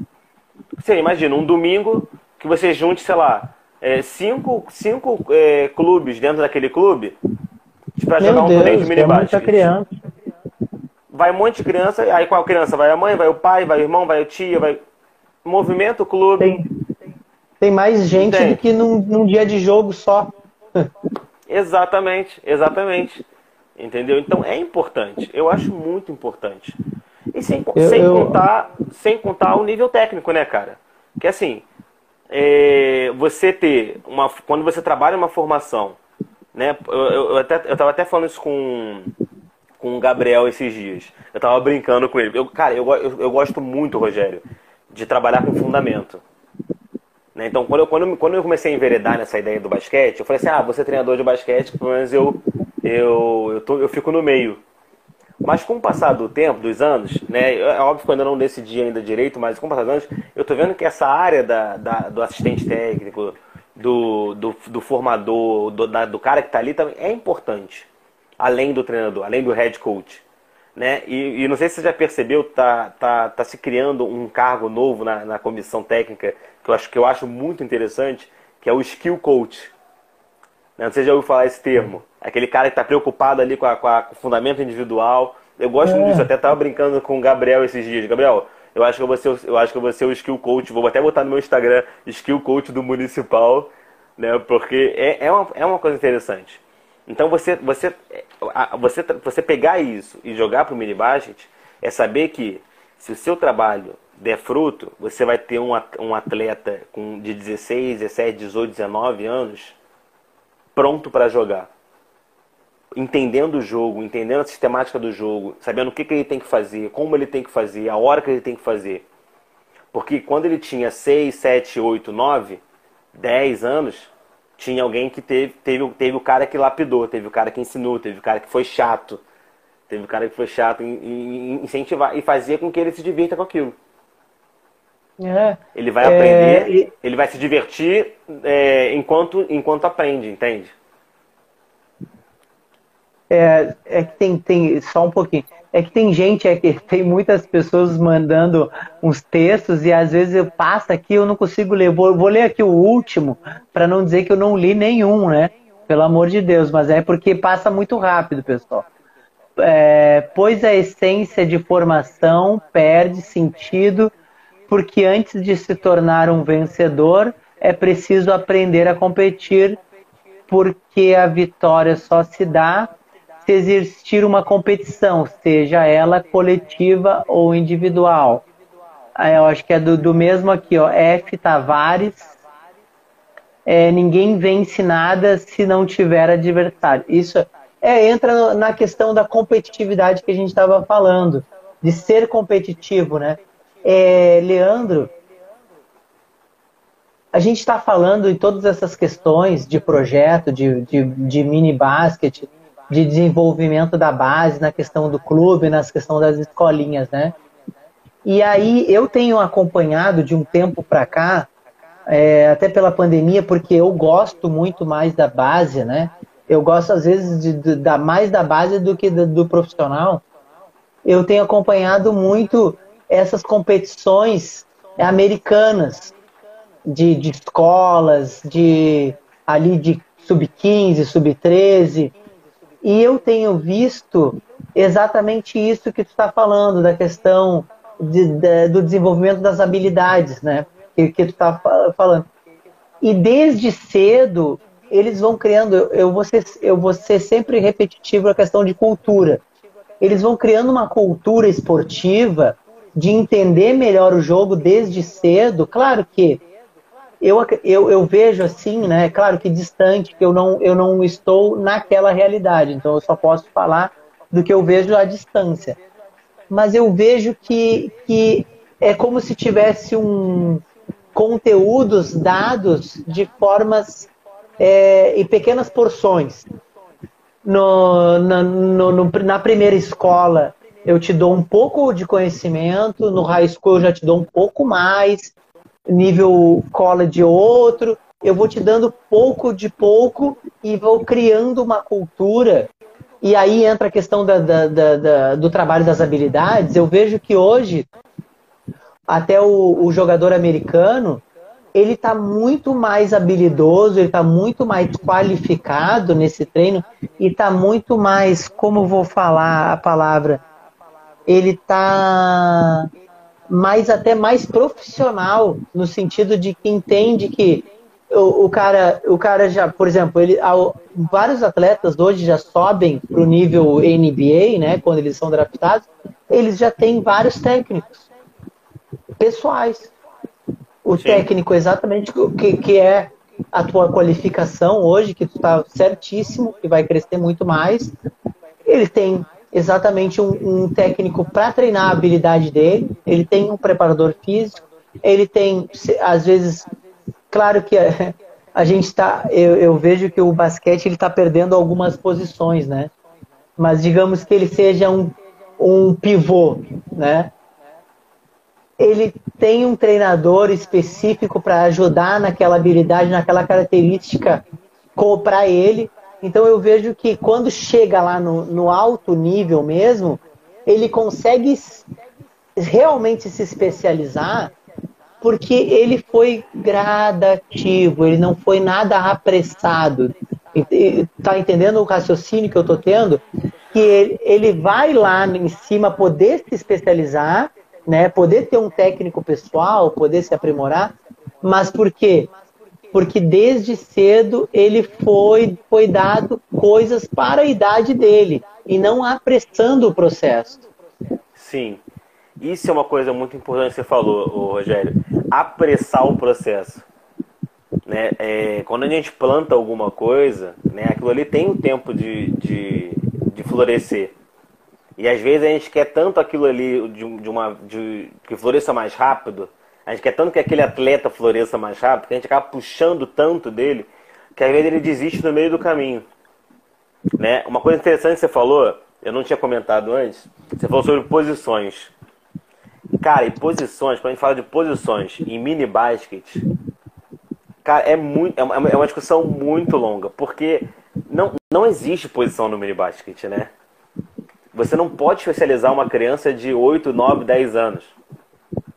Né? A gente brinca, não pode.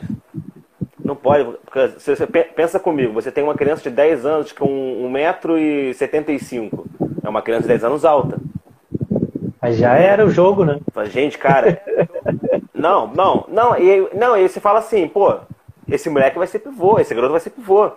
E começa, é. e começa, e começa a tascar pivô nele, pivô nele, pivô nele. Treino de pivô, treino de pivô. E aí ele vai crescendo, vai, vai vira sub-13, sub-15, sub-17.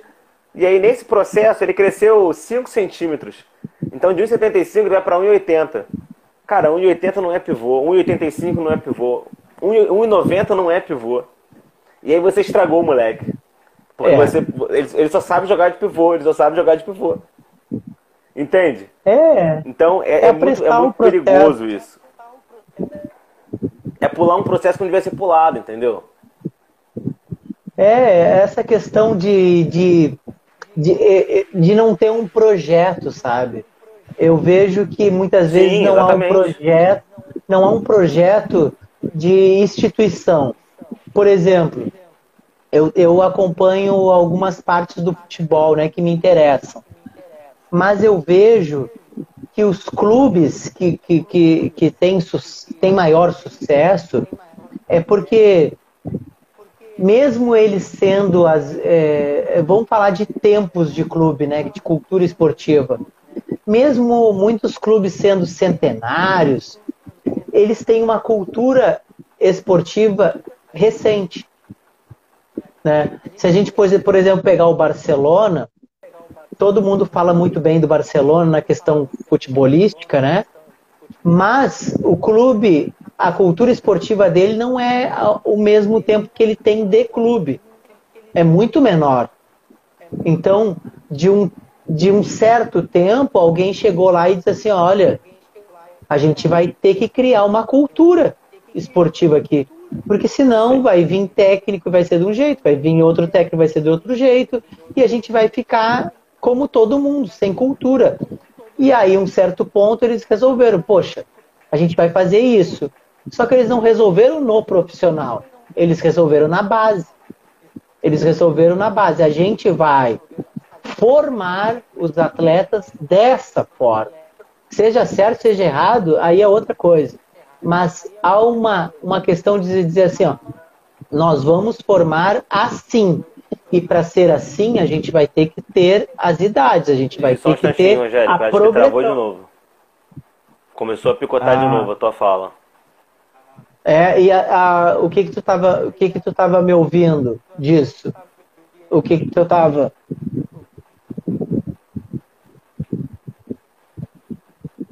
Não tá ouvindo nada agora?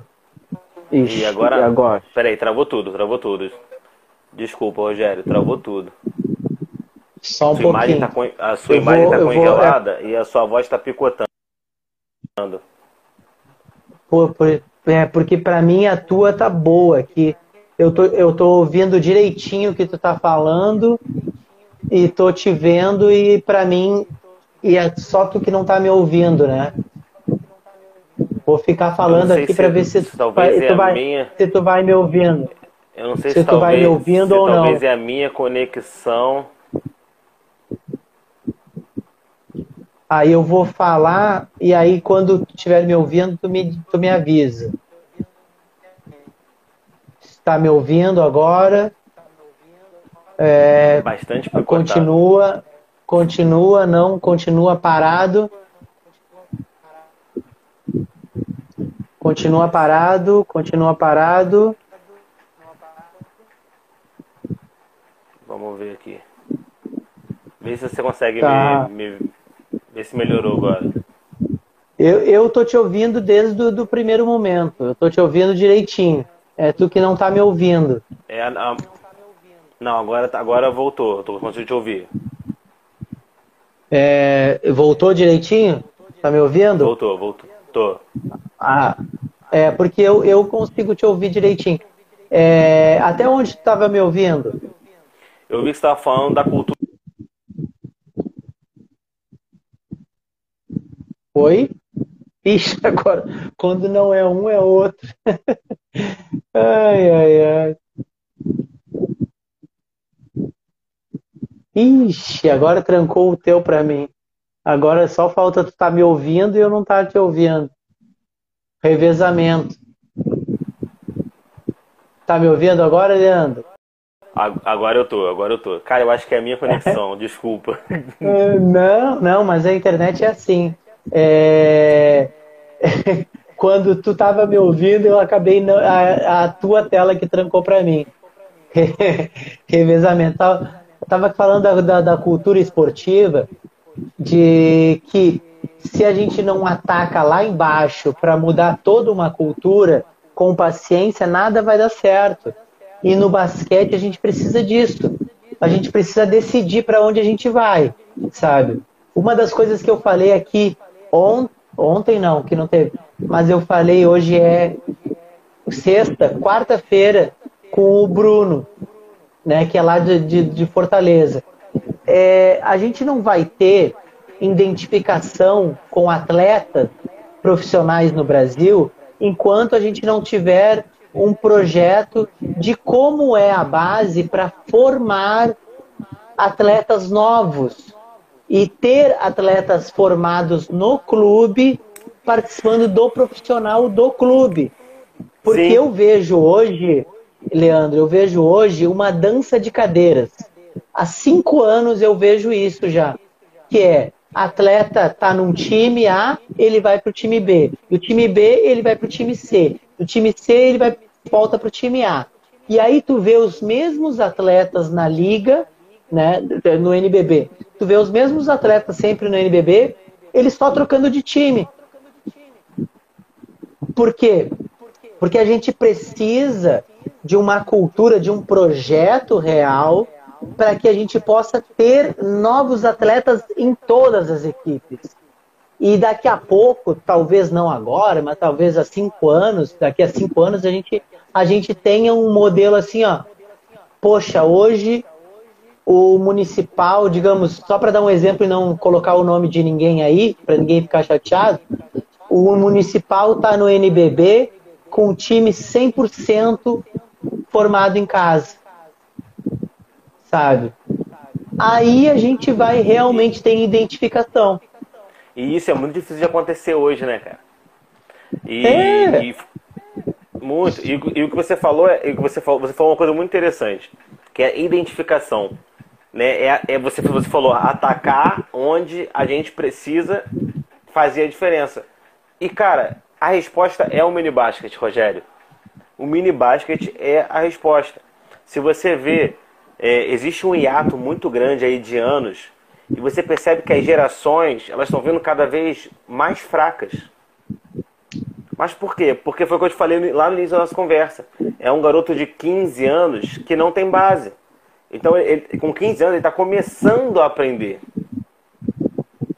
Então, ele vai jogar. É ele, pode até, ele pode até jogar um sub-17, um sub-19, mas não na mesma qualidade, não no mesmo ele, ele não vai oferecer tudo que ele poderia oferecer se ele tivesse começado com oito anos. É. É muito relevante isso, sabe? É muito relevante. É, eu, eu, brinco, é, eu, eu, brinco, eu brinco lá na escolinha que falo que é, Leandrinho, Leandrinho Barbosa só tem um. Porque o Leandrinho foi um. Foi é, não, o Leandrinho Barbosa é uma, é uma exceção pegou, à regra. Tu pegou um ótimo é uma, exemplo é, é, é uma exceção, regra. Ele começou com 17 anos, né? E foi um cara que chegou à NBA. Sabe? Isso é muito difícil de acontecer. Isso é muito difícil de acontecer. É porque o cara era era para ser. Sabe? Tava marcado. O Leandrinho Barbosa estava marcado é. para acontecer isso com ele. Mas é muito difícil com aquele de 17 arremesso, anos. Né? Com aquele arremesso. Entendeu? então é, é isso. É isso, é, é essa questão. Se a gente ataca o mini basket, se a gente começa a, a, a incentivar o mini basket, você vai ver gerações crescendo juntas, fortes, entende? E aí sim, aí sim a gente vai ter um sub-15 muito mais competitivo, um sub-17 muito mais competitivo, um sub-19 muito mais competitivo e, e, e, e, garotos prontos para um profissional, para um profissionalismo. De verdade. É, é, é um projeto, cara, é um projeto. É, é um projeto que precisa ser tra tra tratado como projeto, no sentido de que, cara, a gente quer fazer e precisa ser feito logo, mas vamos fazer da maneira correta a pressão não é aqui, cara. A, deixa para pressionar quando o cara chegar lá em cima. Exato, é a mesma coisa que, que é, é, a mesma coisa que tu querer cobrar é, o cara numa prova no colégio e tu não ensinou nada para ele. E aí tu já tá, poxa, já tá cobrando, poxa, não saiu bem na prova, não saiu bem na prova. Mas eu não tive, eu não, não, não estudei, não aprendi. Por que, que tá me cobrando, cara? Não, sabe? Então dá o tempo de ensinar direitinho, dá o tempo que é o tempo correto. Porque uma criança com oito anos, a gente realmente consegue trabalhar de uma forma lúdica e ela consegue realmente ficar um ano treinando e, e aquele treino não é pesado se trabalhar da mesma da forma. E aí com nove anos, digamos que ela faça com oito, né? mas poderia entrar com seis, mas digamos oito, já seria ótima. Ela treina aquele primeiro ano, oito anos, poxa, ela já consegue dominar melhor o corpo, já consegue fazer um monte de coisa que lá com 15 anos é dificílimo. com 9 ela já está desenvolvendo melhor o drible, já está desenvolvendo melhor a lateralidade, coisas que lá com 15 é difícil. Todo mundo Sim. sabe que é difícil pegar o cara. O cara não tem noção de direita e esquerda. Ele quer quicar a bola com a mão dominante e tu tem que estar tá do lado dele dizendo: Ô oh, filho, seguinte, a outra mão. A Exato. outra mão. Bandeja o de outro esquerda. lado. É, o outro lado. A, a gente sofre com isso, bandeja de esquerda. Entendeu? Então, cara, é muito mais lúdico, muito mais prazeroso e ele vai gradativamente, cara dominando a mão esquerda, dominando a mão direita, dominando o, o drible, mais... dominando um monte de coisa. E o mais legal do mini basket foi o que você falou, a gente pode trabalhar coisas lúdicas. É, é, é você, é, é, o profissional, ele saber trabalhar os fundamentos sem trabalhar os fundamentos. É eu chegar é. para aquela turma, é, é eu chegar para aquela turma e falar assim, em vez de falar assim, olha, todo mundo no final da linha, vamos treinar drible, você vai driblar até a outra linha, vai voltar com a mão direita, vai com a mão direita, volta com a mão esquerda é, é, é, é, treinar isso, mas numa, numa situação tipo assim: olha, vamos brincar de pique-pega, só que com bola, e você só pode pegar se você estiver driblando. É. Né? Então, é, é uma outra coisa, mas ele está trabalhando no fundamento. A criança vai aprender. Eu tenho uma, eu tenho uma, uma aluna lá na escolinha, ela tem oito anos, cara. Olha, ela é incrível. A garota é incrível eu brinco com eu brinco quando ela quando ela tá fazendo aula, ela faz bandeja, ela ela remessa, ela tem noção de drible com oito anos, cara. Eu brinco com a, com a com o irmão dela que também é, que também faz aula comigo lá. Falo, e o basquete feminino respira. porque É, cara. Porque, cara, a gente precisa incentivar não só o mini basquete, mas a gente já entra num outro mérito que é o basquete feminino, né? Oxe. Que é, acho que isso é até melhor deixar para uma outra discussão. Mas é uma, eu, mas é uma discussão interessantíssima. É, mas cara, tem... porque até porque, desculpa, mas ali é, um, é, um, é, o, é o lugar certo para trabalhar o misto, né? Para trabalhar Sim. o basquete misto. Sim. Entendeu? Sim. Ele... A... Ó, lá em Portugal, eu vou te dar um exemplo que lá em Portugal com o mini basket. Eles jogam misto. É misto, não tem essa diferenciação de masculino e feminino. E existe uma regra muito legal para o mini basket, que é o seguinte: não pode roubar a bola. Então eu posso yes. marcar, eu posso marcar. Então eu, o, o, atleta ele faz toda aquela aquela postura defensiva, faz mas ele não sombra, pode né? roubar, faz a sombra, mas ele não pode roubar a bola. Ele pode interceptar a bola num passe, mas ele não pode roubar a bola. Então o que, que ele vai, o que, que ele está treinando ali? Primeiro, né, de maneira, de maneira é, inconsci, inconsciente não, mas de maneira, é, como é que se fala, é, indireta, de maneira indireta. A gente tá postura defensiva, né, você conseguir acompanhar o atleta de, de, na, na, durante, pela, pela quadra, né, você trabalha o rebote, então quando tem o, o, o rebote, você pode disputar rebote, e o mais importante de tudo, você permite que o jogo flua. Você permite ah. que aquele, aquele atleta, aquele, aquela criança que está com a bola, consiga levar a bola até o sexto adversário.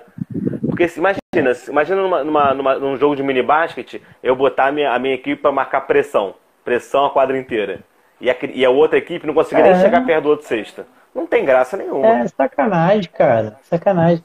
Mas é o que eu te disse, Leandro é a questão de, de uma estrutura onde tu pensa a longo prazo, tu vai fazer um, um regulamento aonde contemple essas coisas assim, sabe? Que é uma das coisas que no, nos, na educação física escolar, eu sou um cara que sempre, sempre fui é, quando eu me desenvolvi como professor, eu sou apaixonado pela, pela por isso que eu sou apaixonado pela iniciação no basquete eu, eu gosto muito mais da iniciação, porque pela questão escolar, pelo ensino escolar e essas questões cognitivas, jogos pré-desportivos, que estimulam muitas coisas de forma lúdica, que é o ensinar, mas é, tu não está mostrando para o aluno, ele não, tu não diz exatamente o que tu vai fazer, como a gente diz em outras categorias, né? Quando ele tem um nível de cognição e entendimento melhor, mas com criança tu trabalha tudo que tem que trabalhar em outras categorias, mas para ele tu mostra que é, que é uma atividade simples, tu simplifica sempre o trabalho, sabe? E ele acaba fazendo. E essas competições que nem, com, com esses regulamentos, cara, eu, eu, eu já fiz várias vezes exatamente essas, essas regras que tu, que tu citou, né? Que tu viu em Portugal, porque eu sempre me preocupei com a competitividade, sabe, cara? Eu acho que a gente sempre tem que é, mudar, e uma das coisas que, que eu vejo e via muito mais nas competições a nível de, de base, assim, às vezes 10, 12 anos ou menos, que é a dificuldade das pessoas de adaptar as regras é o que a gente está falando aqui, adaptar as regras. Não, não pode tomar a bola. E ponto final. Ah, mas da regra da, da federação. Cara, não é a regra da federação que está valendo agora. O que vale agora é essas crianças poderem jogar. Senão não vai ter jogo. Ah, mas a criança andou. Tá, mas qual é o nível que a gente vai cobrar a andada aqui? Sabe? Senão não vai ter jogo. Sabe? a gente vai é, estipulando algumas regras que fazem com que a gente tenha uma competitividade. E a gente vai estimulando, mesmo aquelas regras que às vezes alguns possam imaginar, que nem tu falou, de forma indireta, a gente estimula algumas coisas, mas tem algumas pessoas ainda, alguns técnicos, alguns professores, que têm dificuldade de entender que de uma adaptação, às vezes a gente estimula muito mais do que deixar rolar algo que não vai ser competitivo, cara. Porque, imagina, uma criança que aprende já a marcar sem tocar, poxa, cara, quantas vezes a gente tem dificuldade de ensinar para um atleta de 15, 16 anos a marcar sem tocar no outro? A marcar de verdade sem tocar, sabe? A dificultar a diminuir o espaço do outro sem tocar. Não toca nele, não fica fazendo falta. Cara, lá atrás, se ele aprendeu isso nas competições, já é moleza.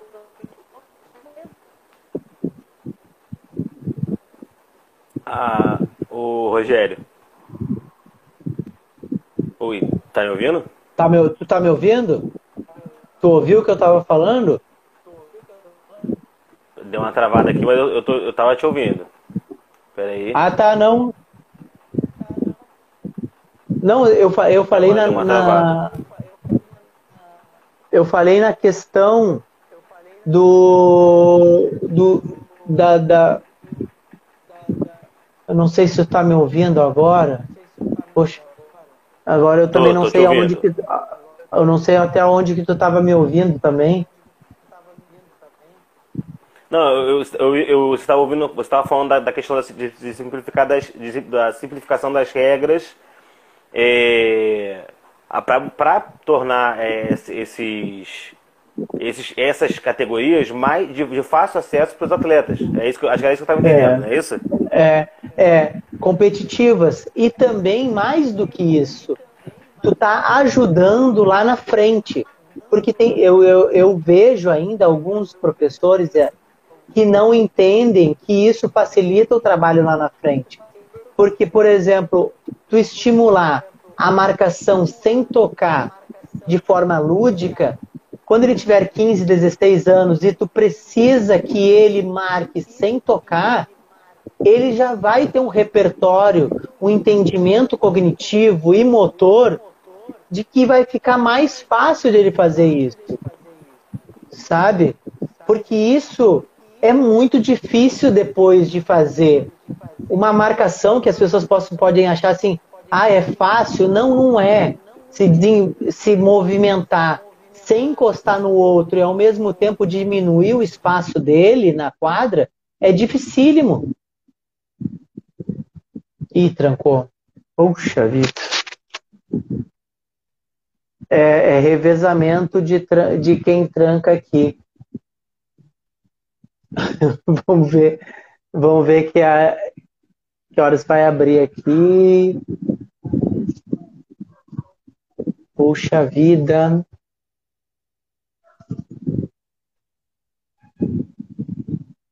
Le... Ah, saiu.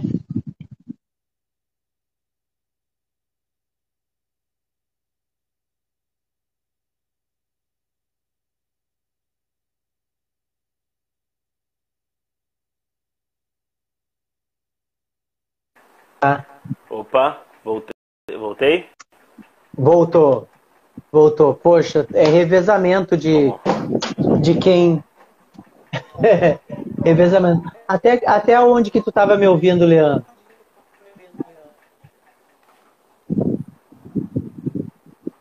Não está me ouvindo agora?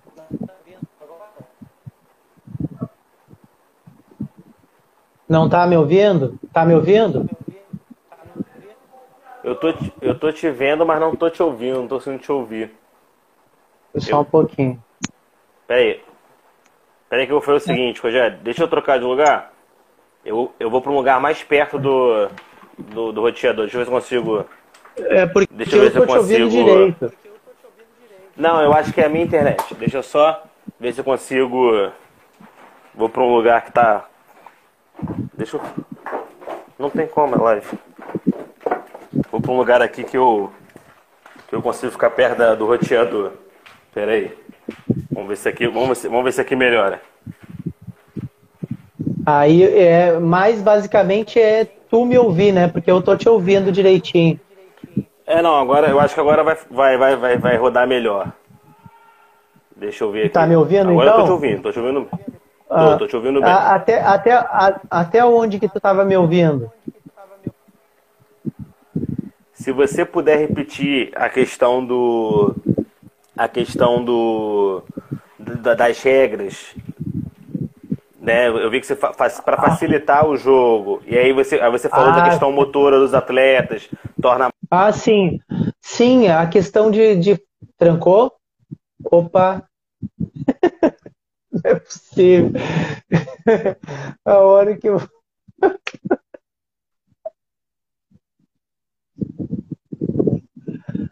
Ai, ai, ai. É, e é só a, a, na hora que eu vou falar o negócio.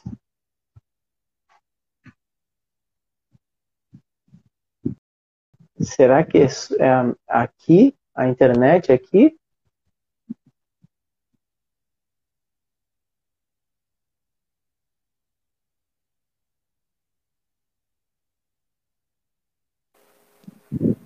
Oi. Poxa vida. Aí. Cara, des... mil desculpas, acho que a internet hoje não, resolveu, mas... dar, resolveu me, me prejudicar. Não, mas eu, eu acho que é a, é a nossa, é a nossa, porque se tu não tá me ouvindo aqui também, é, agora tá, tá tranquilo? Eu tô te ouvindo um pouco travando, mas tá, tá fluindo melhor. Tá. Não, mas vou, vou ser rápido então. Não, eu tava falando da questão da, das regras, o quanto elas ajudam lá na frente. Porque eu tenho a vivência de que alguns professores não gostam que mudem as regras, mesmo nas categorias, e eles não entendem o quanto ajuda o trabalho deles lá na frente. Vou dar um exemplo: a marcação. Marcação sem tocar é dificílimo estimular o atleta lá na frente, com 15, 16 anos, a fazer uma marcação que precisa ser diminuído o espaço sem tocar no outro atleta. Sendo que se tu estimular isso de forma lúdica, ele já vai fazer isso muito tranquilamente lá na frente. Um movimento que é difícil de ensinar lá na frente. Porque marcar sem tocar e ao mesmo tempo diminuir espaço é algo que exige muito, muita capacidade do atleta. Sim, uma coisa que eu percebo, Rogério, é que, primeiro, a, as regras do basquete, elas são umas regras complicadas. Você entender as regras do basquete, você tem que ler, você tem que estudar, você tem que, você tem que ver a interpretação. Não é uma coisa fácil de fazer. Né? É. É, então, você imagina você pegar as regras do basquete para o mini basquete e caramba, eu não posso fazer isso, é eu não posso fazer aquilo, eu não posso fazer isso, eu não posso andar, não posso. Então, as, as regras elas têm que ser simplificadas. Elas têm que ser simplificadas. E elas têm que ser adaptadas para a categoria. E aí, e aí acontece o que você falou.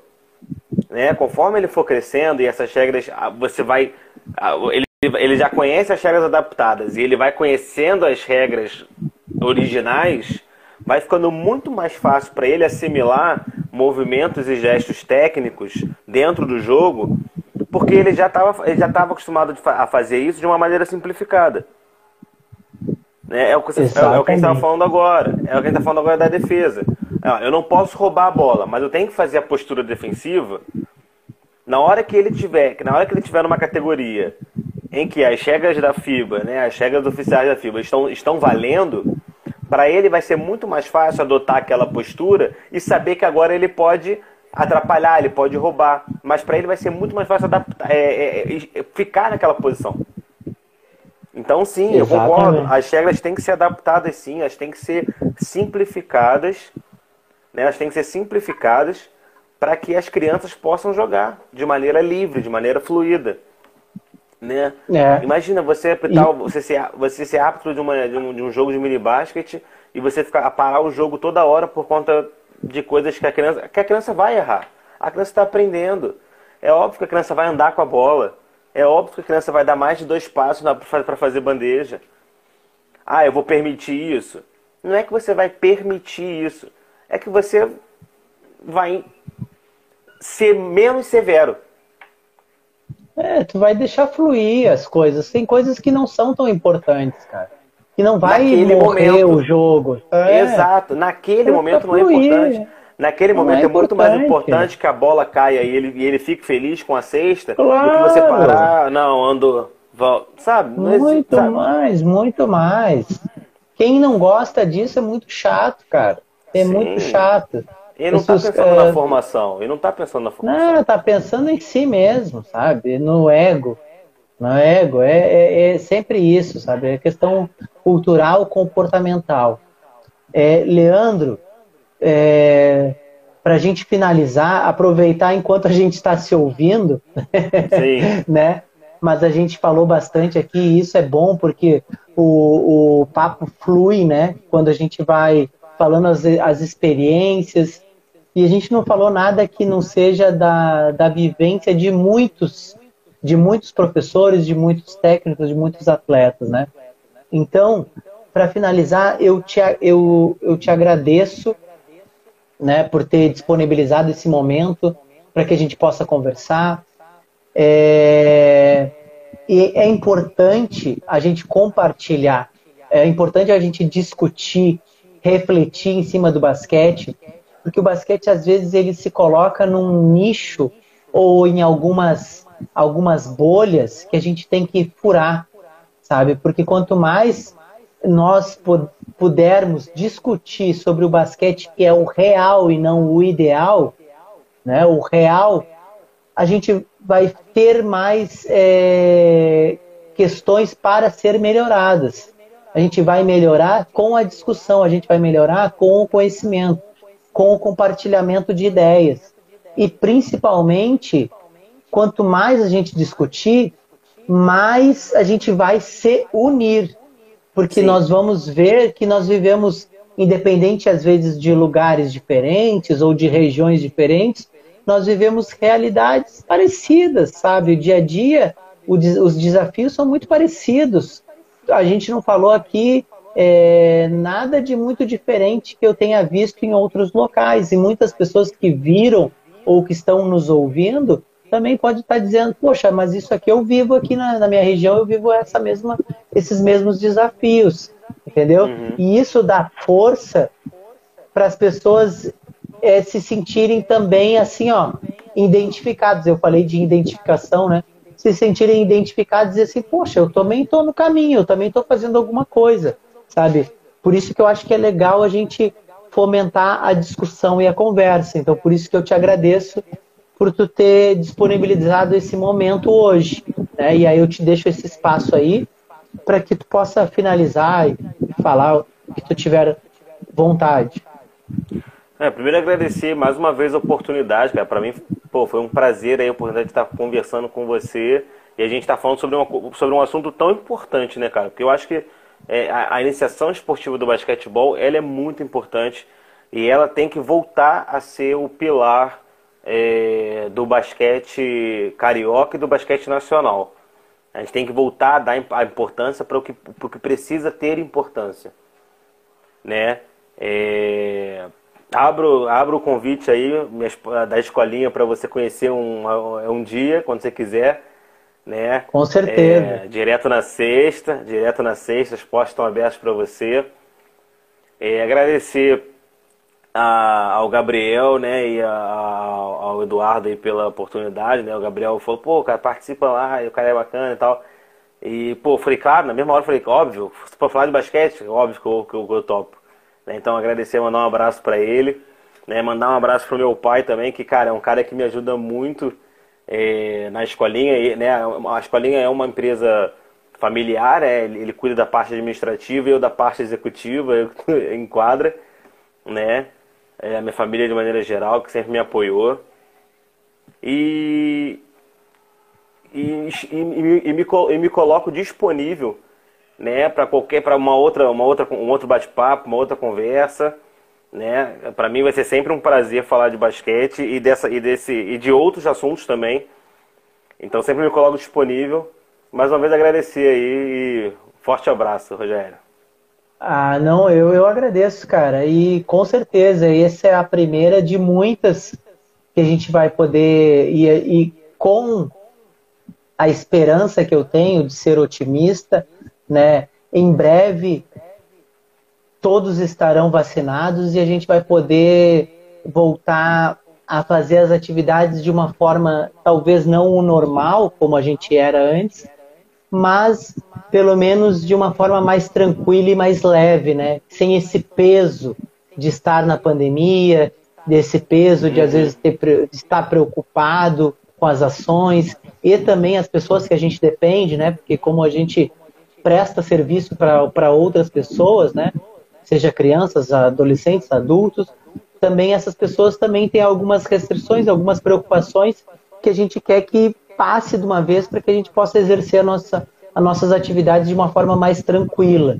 Então, Sim, muito obrigado, muito obrigado e parabéns pelo trabalho, parabéns pelas ideias que a gente precisa disso, sabe? É, o lado B ele tá para mostrar que o nome é lado B porque enfatizar que a gente aparentemente está na margem mas não que nós não sejamos os protagonistas. Nós somos os protagonistas de algo que muitas vezes nos colocam à margem, mas nós não estamos à margem. Nós somos essenciais no processo. Tá? Então, muito obrigado, Leandro. Muito obrigado mesmo. Eu que agradeço, Rogério. Valeu. Um abraço, cara. Boa noite. Boa noite para todo mundo, pessoal.